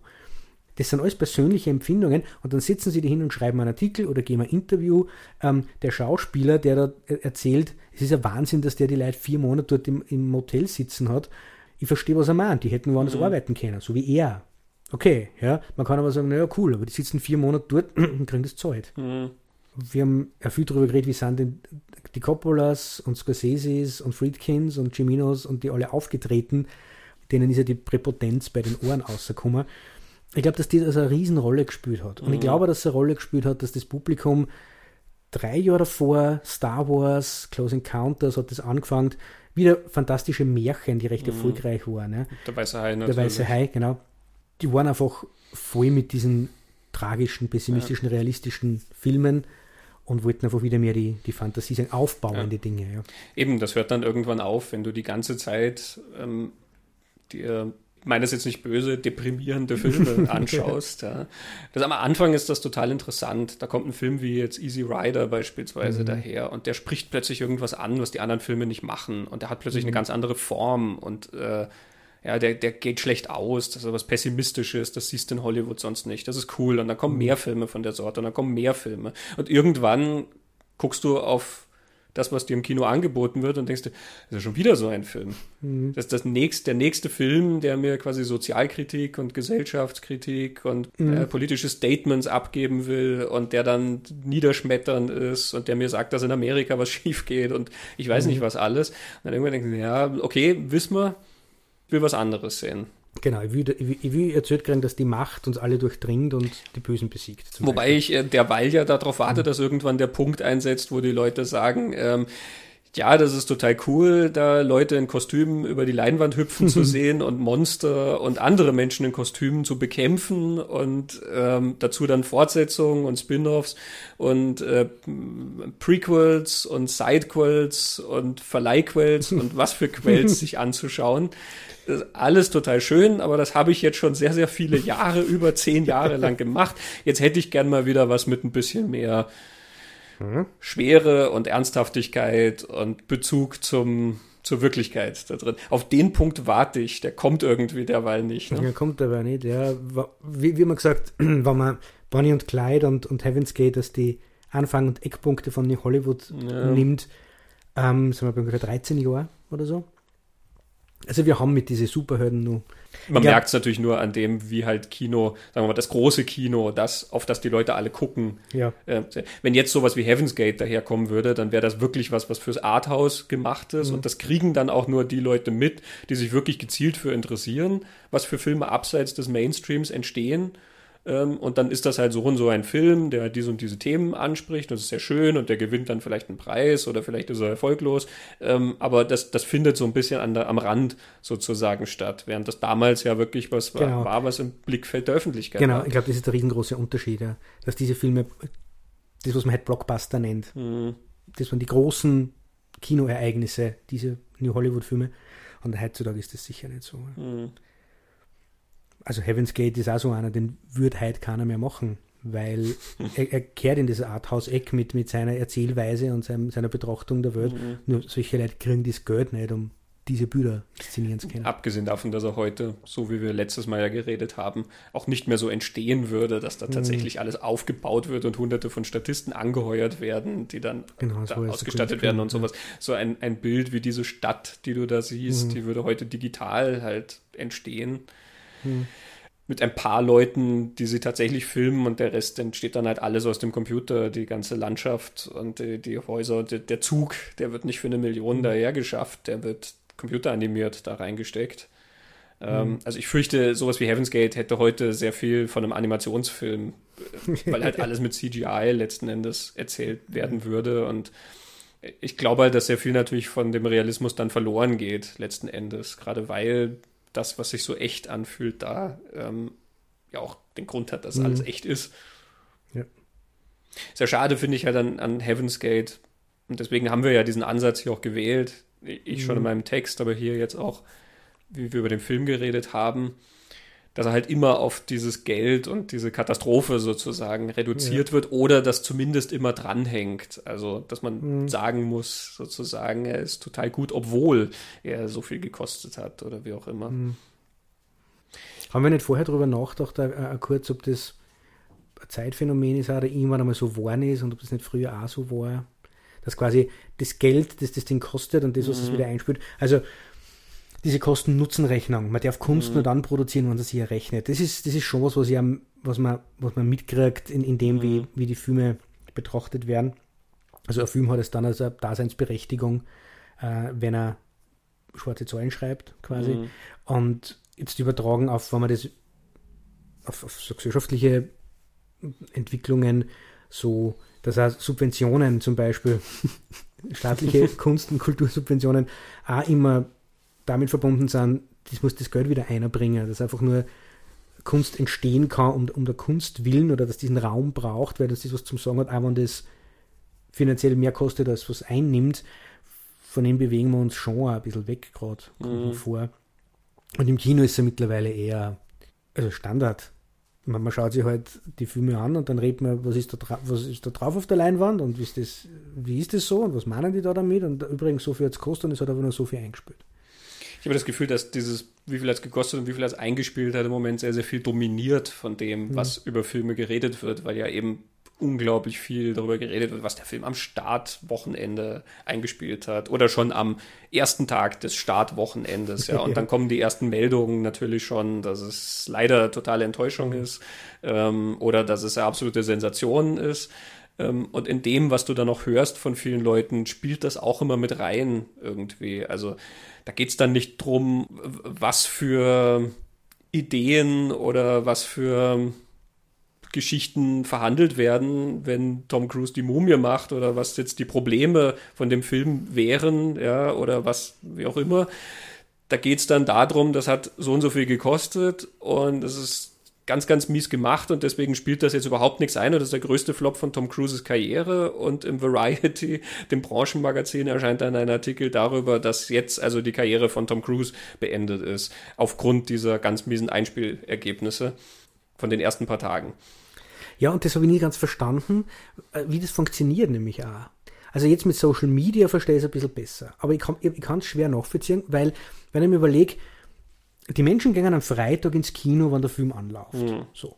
Ähm, jetzt kann man messen, wie viel geben die da Ausgeld und dann kann man sagen, am Freitag hat der Film die und die Zahl eingespielt. Aber woher wissen die Leute dann am Samstag und Sonntag gängen, ob der Film jetzt gut ist und das wert ist? Also es ist ja nicht so, dass dann, wenn am Freitag jetzt Leute im Kino waren, am Samstag dann die Leute, sie entscheiden, sich den Film anzuschauen oder nicht, weil der, der ist gerade mal einen Tag da. Mhm. Also wie, wie gesagt, Social Media, da kann man, man kann es am Freitagabend nach, nach der Veranstaltung Ja, ja, heutzutage fluten. hörst du das ja sofort. Eben die Leute geflutet. twittern halt ganz kurz und sagen, Scheiße. grandios oder Geldverschwendung oder so. Also es sind ja sehr einfache Urteile, die Mhm. dann gefällt werden und das beeinflusst dann schon die Leute, die vielleicht am Samstag gehen Ja. wollten ähm, und die dann sagen, na, dann schaue ich mir jetzt doch lieber, ich weiß nicht was an. Genau, das ist jetzt so, aber das Phänomen haben wir ja schon gehabt, lang bevor wir über Twitter und Facebook sagen haben können, der ist eigentlich ganz furchtbar.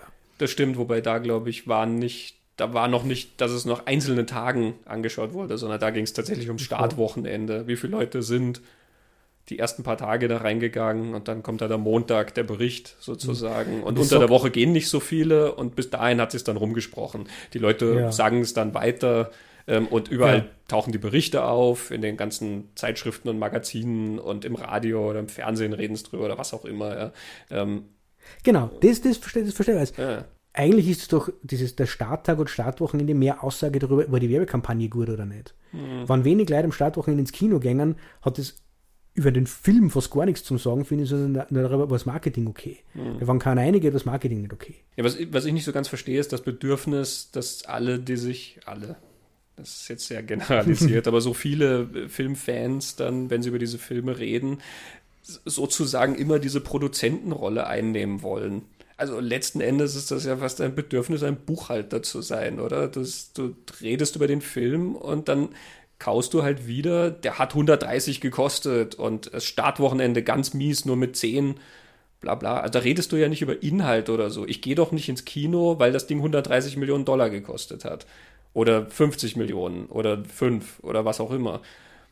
Also das Einzige, was, was da dran hängen kann, ist ja, dass, dass Leute vielleicht ableiten, weil er so erfolgreich ist, muss er gut sein oder weil er Ja. so äh, Nicht wenig Erfolg hat, muss er schlecht sein. Das ist das, die Mhm. einzige Korrelation, die man da irgendwie ableiten kann, die natürlich nicht stimmt, das wissen wir, das ist Mhm. eine absolute Fehlleistung.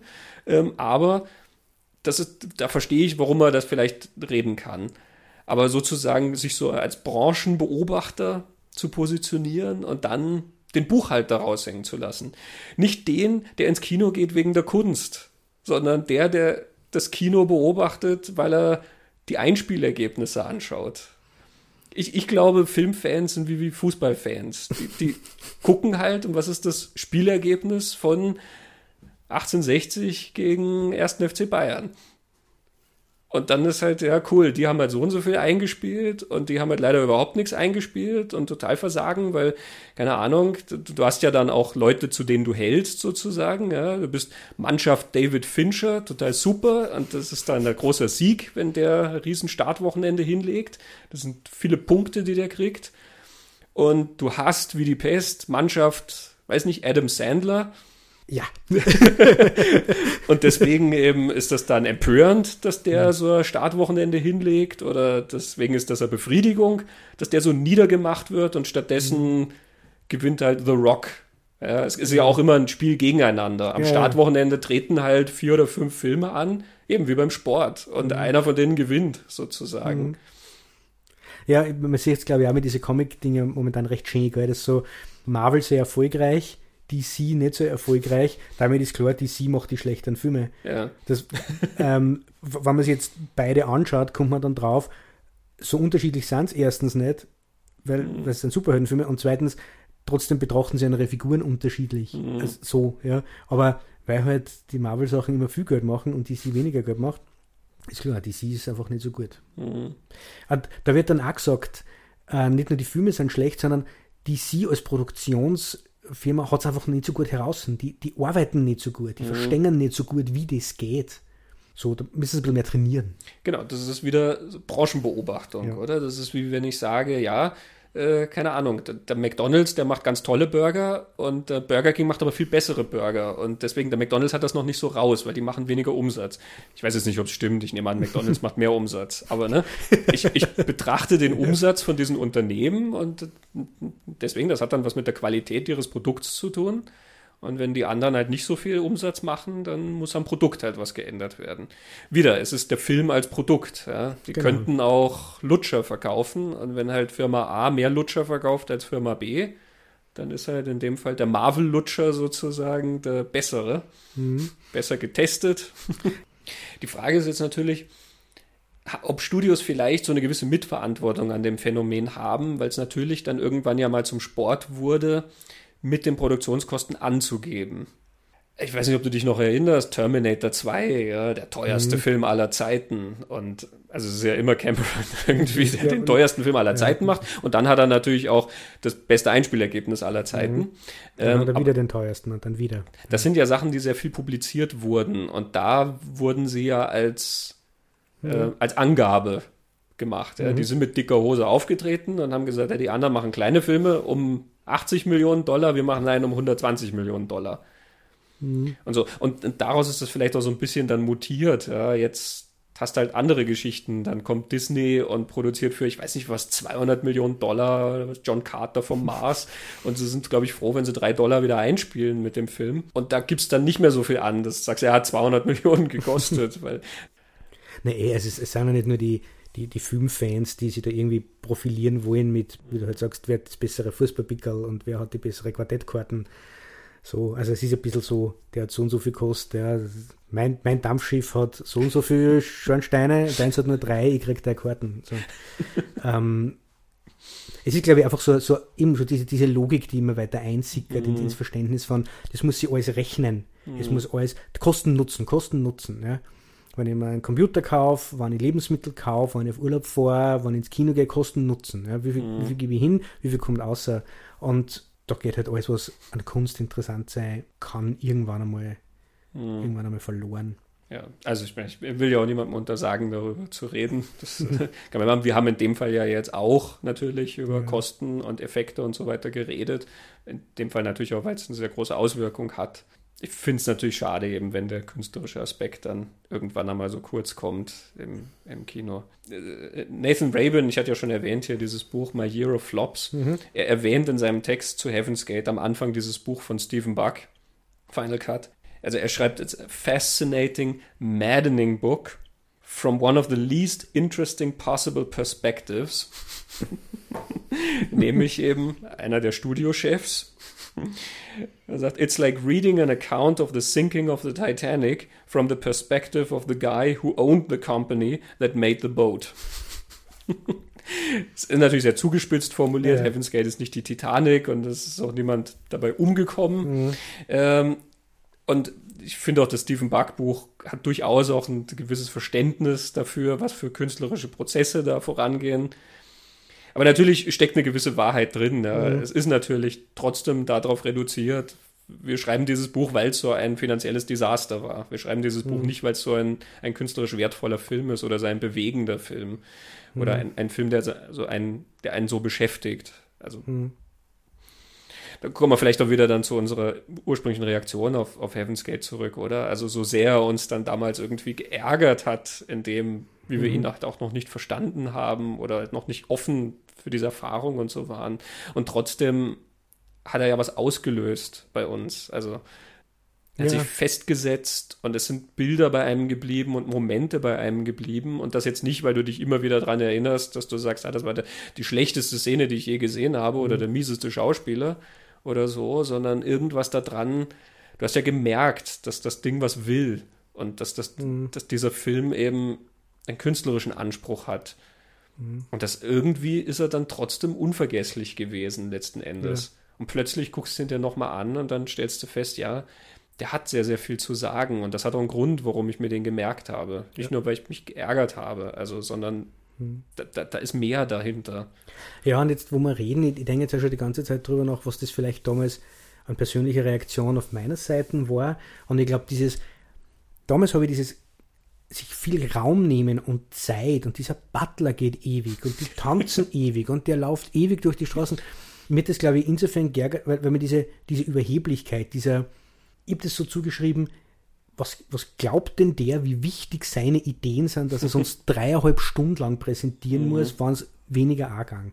Und das ist eine sehr persönliche Reaktion, dass mir halt Überheblichkeit unsympathisch war. Und die der Meinung war, mhm. da, man, mir ist immer noch unsympathisch, aber jetzt kann ich den Film anders anschauen. Ich, ich sehe diese, diese Großkotzigkeit immer nur drin.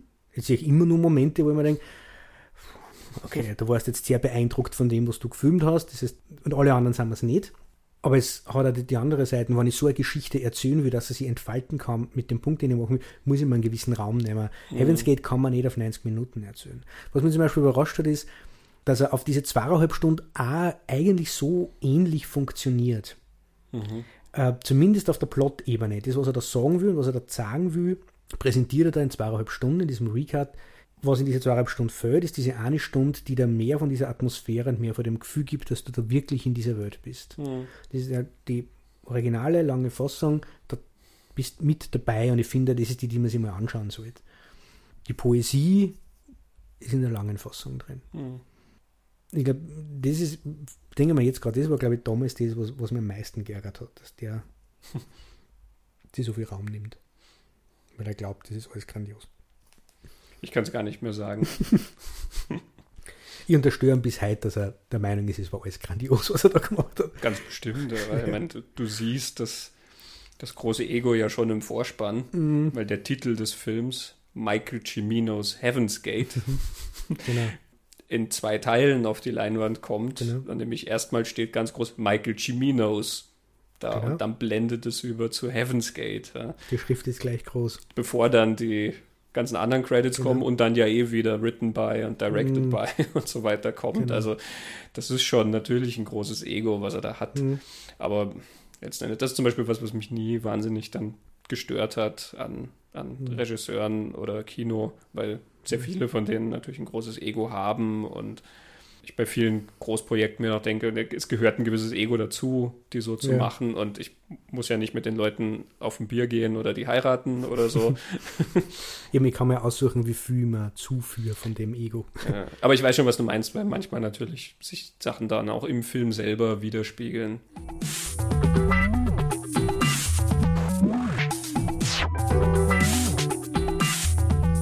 Also eine Sache, die ich auch heute noch bei Heaven's Gate, sagen wir, wenn ich ein Problem an Heaven's Gate sehe, auch heute noch, dann ist das, wie Michael Cimino diese Einwanderer zeichnet.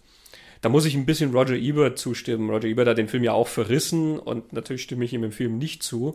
Ähm, aber er schreibt doch, Cimino inszeniert diese Einwanderer wie ein Mob. Der- Eine wütende Masse, die halt Masse. Ja, dauernd stimmt, redet. ja.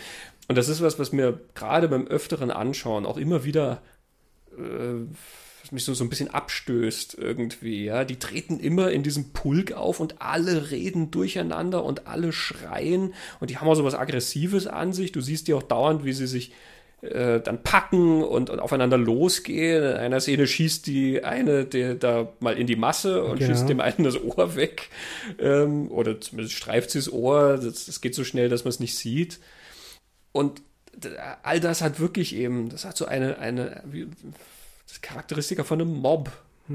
Ich, ich möchte nicht in dieser Gemeinschaft sein. Genau, ja, eher nicht. Du kriegst wenig Gefühl für diese Einwanderer als Menschen oder als Individuen oder so. Also auch wenn er ein paar dann so rauspickt, die öfter auftauchen und dann weißt du, okay, das ist Brad Dourif und so. Du kriegst kein Gespür dafür, dass sie, was das für Leute letzten Endes sind, außer dass sie immer auftauchen und immer schreien. Und das ist dann, finde ich, auch teilweise sehr schwer bei so Szenen, die dann länger gehen, wo dann darüber debattiert wird, was gemacht wird. Dann sagt Chris Christopherson einen Satz und schon schreien wieder alle durcheinander und dann müssen sie sich erstmal wieder Gehör verschaffen. Jeff Bridges schießt in die Luft, damit erstmal wieder alle ruhig sind. Und Chris Christopherson setzt wieder an und teilweise bevor er den Satz fertig geredet hat, schreien wieder alle durcheinander. Natürlich ist das Absicht und ich, ich Ja. glaube auch, es ist jetzt nicht unrealistisch oder so, ja, eben auch weil diese fehlende Kommunikation bei denen natürlich ein Problem oft ist, weil alle natürlich eine andere Sprache, ja. sprechen und die sich irgendwie zusammenraufen müssen. Also dieses Thema, dass diese unterschiedlichen, also Leute aus so unterschiedlicher Herkunft, dass die sich teilweise so gewaltsam zusammenraufen müssen. Das ist zum Beispiel bei Chiminos Year of the Dragon, im Jahr des Drachen, Mhm. dann auch äh, sehr stark als Thema dann mit drin. Aber es macht es mir halt natürlich nicht sympathischer. Und da Ja, muss ich sagen, ich Cimino, ja. Cimino tritt dann auch so ein bisschen so ja als der der Mann auf der Seite des, des Volkes auf, ja, auf der- Seite des kleinen Mannes. Und das, das, das hat für mich zum Beispiel nichts Echtes an sich, weil der Mhm. Mann ist, auf, ist nach Yale gegangen und Ja, ähm, was Herablassendes. auch. Ich bringe Bildung in die, in die Wildnis. er, so, er, ja. er sieht diese Einwanderer irgendwie wirklich als, als schreiende Masse. Mhm. Und das zum Beispiel irritiert mich bei dem Film. Ja, ist ein guter Punkt. Mir gar nicht so aufgenommen, aber es stimmt. Ja, es ist, ist tatsächlich so. Also ich, ich bin auf einer Seite, weil ich es ungerecht empfinde, was einer, Mhm. da mitgespielt wird, aber wenn es darum geht, wo habe ich die Sympathien, stimmt, ja. Ja, nur ähm, Bei unseren Ella Figuren Watson. halt, ne? ja, genau. Ja, und was, was bei mir immer, was mir immer auffällt, und das sehe ich tatsächlich als, als das ist ein plumper Fehler, behaupte ich, äh, diese Sequenz am Ende, diese Schlachtsequenz, Mhm. Irgendwann sieht man, wird Jeff Bridges vom Pferd geschossen und später reitet er wieder. Jedes Mal, ich weiß jetzt mittlerweile, Mhm. dass das kommt, ich verstehe nicht, was da mit der Figur passiert und wie. Das verwirrt mich und es schmeißt mir jetzt mal ein bisschen aus, es verwirrt mich total, weil ich nicht nachvollziehen kann, Ähm, in dieser kurzen Fassung ist es anders geschnitten und, und kürzer. Da wird es ein bisschen klarer, mhm. aber auch nicht wirklich. Also, das ist was, wo. Mich irritiert das auch jedes Mal. Ja. Also, ich war auch immer fest davon überzeugt, dass der stirbt in ja. der Schlacht und bin dann überrascht, dass er zum Schluss nochmal dasteht. Mhm. Ähm, ich bin mittlerweile der Ansicht, dass das eine andere Figur sein soll. Dass das einfach irgendein anderer Siedler ist, der so ähnlich ausschaut, weil du siehst ihn ja nicht in der Nahaufnahme. Genau. Das ist halt irgendein anderer, der halt auch so einen Hut auf hat und auch so einen Vollbart trägt. Genau. Aber beschwören könnte ich es nicht, weil es schaut wirklich so aus. Und ähm, ja. ja. das sind so, so Holprigkeiten. Er hat ein paar von diesen mhm. Holprigkeiten. Ich tue mich auch schwer, Christopher Walken am Anfang wirklich zu sehen und das dann zusammenzubringen. Jetzt, wo ich weiß, dass er das mhm. ist am Anfang, wie man ihn durch dieses Loch sieht, ja. Aber ich weiß zum Beispiel beim ersten Mal des Films habe ich das nicht zusammengebracht, dass das Christopher Walken die Figur ist, die er dann auch ewig braucht, bis sie wiederkommt. So. Ja.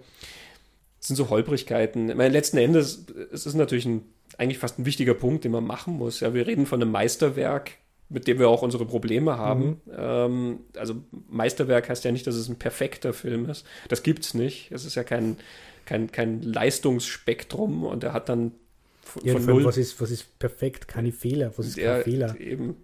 Er, hat eh, er ist ja näher dran am perfekten Film als die meisten anderen, ja. weil er fast alles so lang gemacht hat, bis es so aussah, wie er es wollte. Mhm.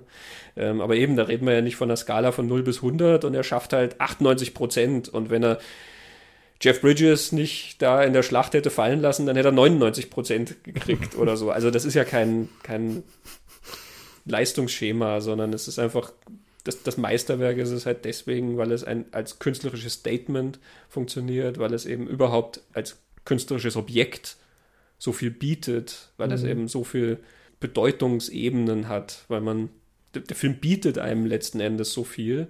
Und vom handwerklichen, kunsthandwerklichen bietet einem auch sehr, sehr mhm. viel. Ja. Also es ist auf vielen Ebenen dann das, aber natürlich kann auch ein solcher Film dann seine Probleme haben und auch Punkte haben, die einen wütend machen oder, oder auf die man nicht reagiert oder die man überflüssig findet oder so. Also ja. ich glaube, ich würde als Filmemacher auch rangehen und manche Szenen anders schneiden. Ich glaube, ich würde auch so mal 10 bis 15 Minuten verlieren aus dem mhm. Film an, an, manchen Stellen. Ja. Aber das, ja das, ist er nicht. Der Film ist das, was er ist.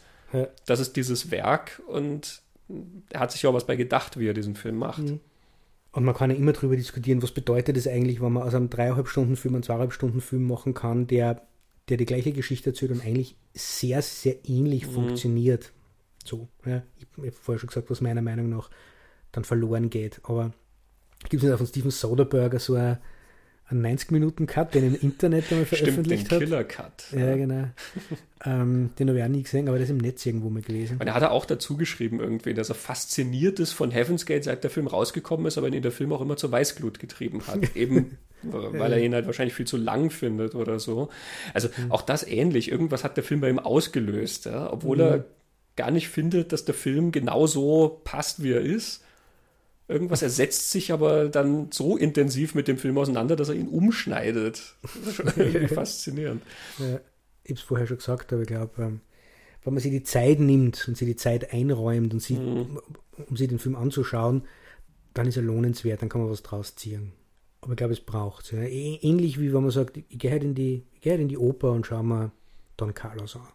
Dann mhm. bereite ich mich vorher vor, dann muss ich dorthin und dann sitze ich da und bin besser gekleidet und dann passiert da was. Und, mhm. ähm, so ähnlich vom, von der Herangehensweise und eben nicht, ja, jetzt nur schnell einen Film, Samstagabend, Freitagabend. Genau. Und das Erlebnis der Oper ist dann auch mhm. nicht dadurch bestimmt, dass du sagst, ja, der, im ersten Akt hätte ich die Figur ein bisschen weiter links auf die Bühne gestellt. Ja, genau. das, ist, das kann man persönlich vielleicht so empfinden, aber mhm. das hat ja nichts mit dem künstlerischen Erlebnis letzten Endes zu tun, was einem da geboten ja. wird. Ja, also wer jetzt nach unserem Gespräch nicht unglaublich neugierig zumindest geworden ist auf Heaven's Gate, ich glaube, dem werden weitere Worte von uns auch nichts mehr helfen. ja, und ich denke mir gerade, das ist mit Abstand, die, mit Abstand, Abstand die längste Folge, die wir jemals aufgenommen haben wir reden seit, du sagst 2004, 2005 haben wir den Film geschaut. Seit damals reden wir immer wieder über Heaven's mhm. Gate und wer sich unsere Podcasts anhört, immer wieder referenzieren wir den auch. Der taucht immer wieder auf. Wir, wir, wir reden ganz viel über den Film, deswegen haben wir gesagt, wir machen jetzt da mal eine Folge dazu. Mhm. Ähm, und offensichtlich sind auch wir der Meinung, dass unsere Ideen zu dem Film es wert sind, fast zwei, drei Viertelstunden aufgenommen zu werden. Also das, was wir an, an Cimino mich, mich verärgert hat, haben wir jetzt, haben genau, wir jetzt selber reproduziert. selber. Äh, Lichtspielplatzes Heaven's Gate äh, Genau. steht hier im Vorspann quasi. Ja, genau. Aber gut, wir haben auch sehr lange geunboxed, wie immer man es Ja, nennen genau. will. Und, und vielleicht sch- schneiden wir ein paar Sachen wieder aus. äh, Und wir werden sicherlich auch noch nicht das letzte Mal über Heaven's Mhm. Gate reden, weil wir vielleicht ja wieder mal Chimino aufgreifen, der auch nach dem Heaven's Gate, äh, ich will es Ja. gar nicht sagen Desaster, nach dem ja, es war für ihn ein ein Einschnitt in der Karriere. war natürlich ein Einschnitt, aber der auch nach Heaven's Gate trotzdem noch weitere Filme hat ja. machen können, Mhm. die auch sehr interessant und lohnenswert sind, auch ihre Probleme haben, aber Mhm. trotzdem auch alle ähm, sehr viel anzubieten haben und auch dieses Gesamtbild von dem, was er eigentlich sagen will, weiter Mhm. festigen. Also ich glaube, da werden wir uns irgendwann nochmal drauf stürzen und dann kommt man natürlich auch nicht drum rum, dass man wieder Heaven's ähm, auch Heaven's Gate mit reinholt. Und vielleicht, das ist ein Element, das, das sich vielleicht auch verändert hat, weil es mir jetzt gerade nur einfällt. Cimino war der Typ, so groß der auch gedacht hat und so viel er von sich selbst gehalten hat, seine Ambition war immer groß. Zu seinem Ego hat er seine Ambition immer passt und deswegen sind seine Sachen, finde ich, auch interessant. Also mittlerweile oder seit, seit einigen Jahren finde ich ja die große Ambition, aber die an der Wand overrutscht und schief geht, finde ich viel interessanter, wie die safe, sichere Ambition, die hat dann aber auch super funktioniert. Die greifen nach die Sterne, das geht sie leider nicht ganz aus. Aber die, das finde ich seit einigen Jahren um einiges interessanter. Und ich glaube, das ist ja das, warum Heaven's Gate bei mir diesen Eindruck gemacht hat, auch damals, wie er mich sehr geärgert hat. Vielleicht ist das was, was mich einfach interessiert und mag wen anderen was anderes interessieren. Also ein Film, der sehr, sehr viel riskiert, auf Ja. jeden Fall. Und da sind wir vielleicht auch wieder bei dem François Truffaut-Zitat, was wir letztes Mal hatten. Genau. dass er interessiert ist jemand den Filmen, die, die pulsieren letzten Endes, ja, die entweder von der Freude oder von dem Leid des, des Filmschaffens sozusagen was erzählen. Und das macht der Film ja auch beides. Und ich denke, das Kino ist reicher, wenn man Figuren eben hat, die auch diese Risiken eingehen, Mhm. die man natürlich auch lässt, also die diese Möglichkeit haben, aber die dann auch halt nach den Sternen letzten Endes greifen. Ja. Ich glaube ich glaube dass das braucht. Und gleichzeitig, um jetzt, weil ich will mir nicht jeden Abend Heaven's Gate anschauen wollen, sondern ich bin ja ganz froh, wenn man einen Abend La La Land anschauen kann, weil es tut mir auch recht gut. Genau, manchmal darf es auch Bruckheimer sein und manchmal darf es Cimino sein. Ja, Die Balance ist das, was zählt. genau. Aber gut, wir, Eben, über Heaven's sieht- Gate, über Heaven's Gate wird es immer, immer lang. man, man seht, wir, wir kommen einfach zu keinem Ende, so wie Ja. Cimino selber. Wenn wir ein Drehbuch hätten, wer weiß, wie viel Achtel wir jetzt von den Seiten gedreht hätten. Aber ich würde sagen, wir kommen jetzt mal zum Schluss. Ja, für unsere Betrachtung zu Heaven's Gate. Nachdem Heaven's Gate dann das Ende von New Hollywood bedeutet hat, kommen wir jetzt mit New Hollywood auch mal zum Ende. Ich kann mir vorstellen, dass wir irgendwann wieder zurückkehren. Wir haben noch ein paar Ideen und natürlich gibt es viele Filme und Filmemacher, die wir bislang unberücksichtigt gelassen haben. Ich würde sagen, wir verabschieden uns ganz einfach. Bis zum nächsten Mal. zum nächsten in Mal. ferner Zukunft, in naher Vergangenheit. Vielen Dank für das interessante Gespräch. Christoph, vielen Dank für das interessante Gespräch.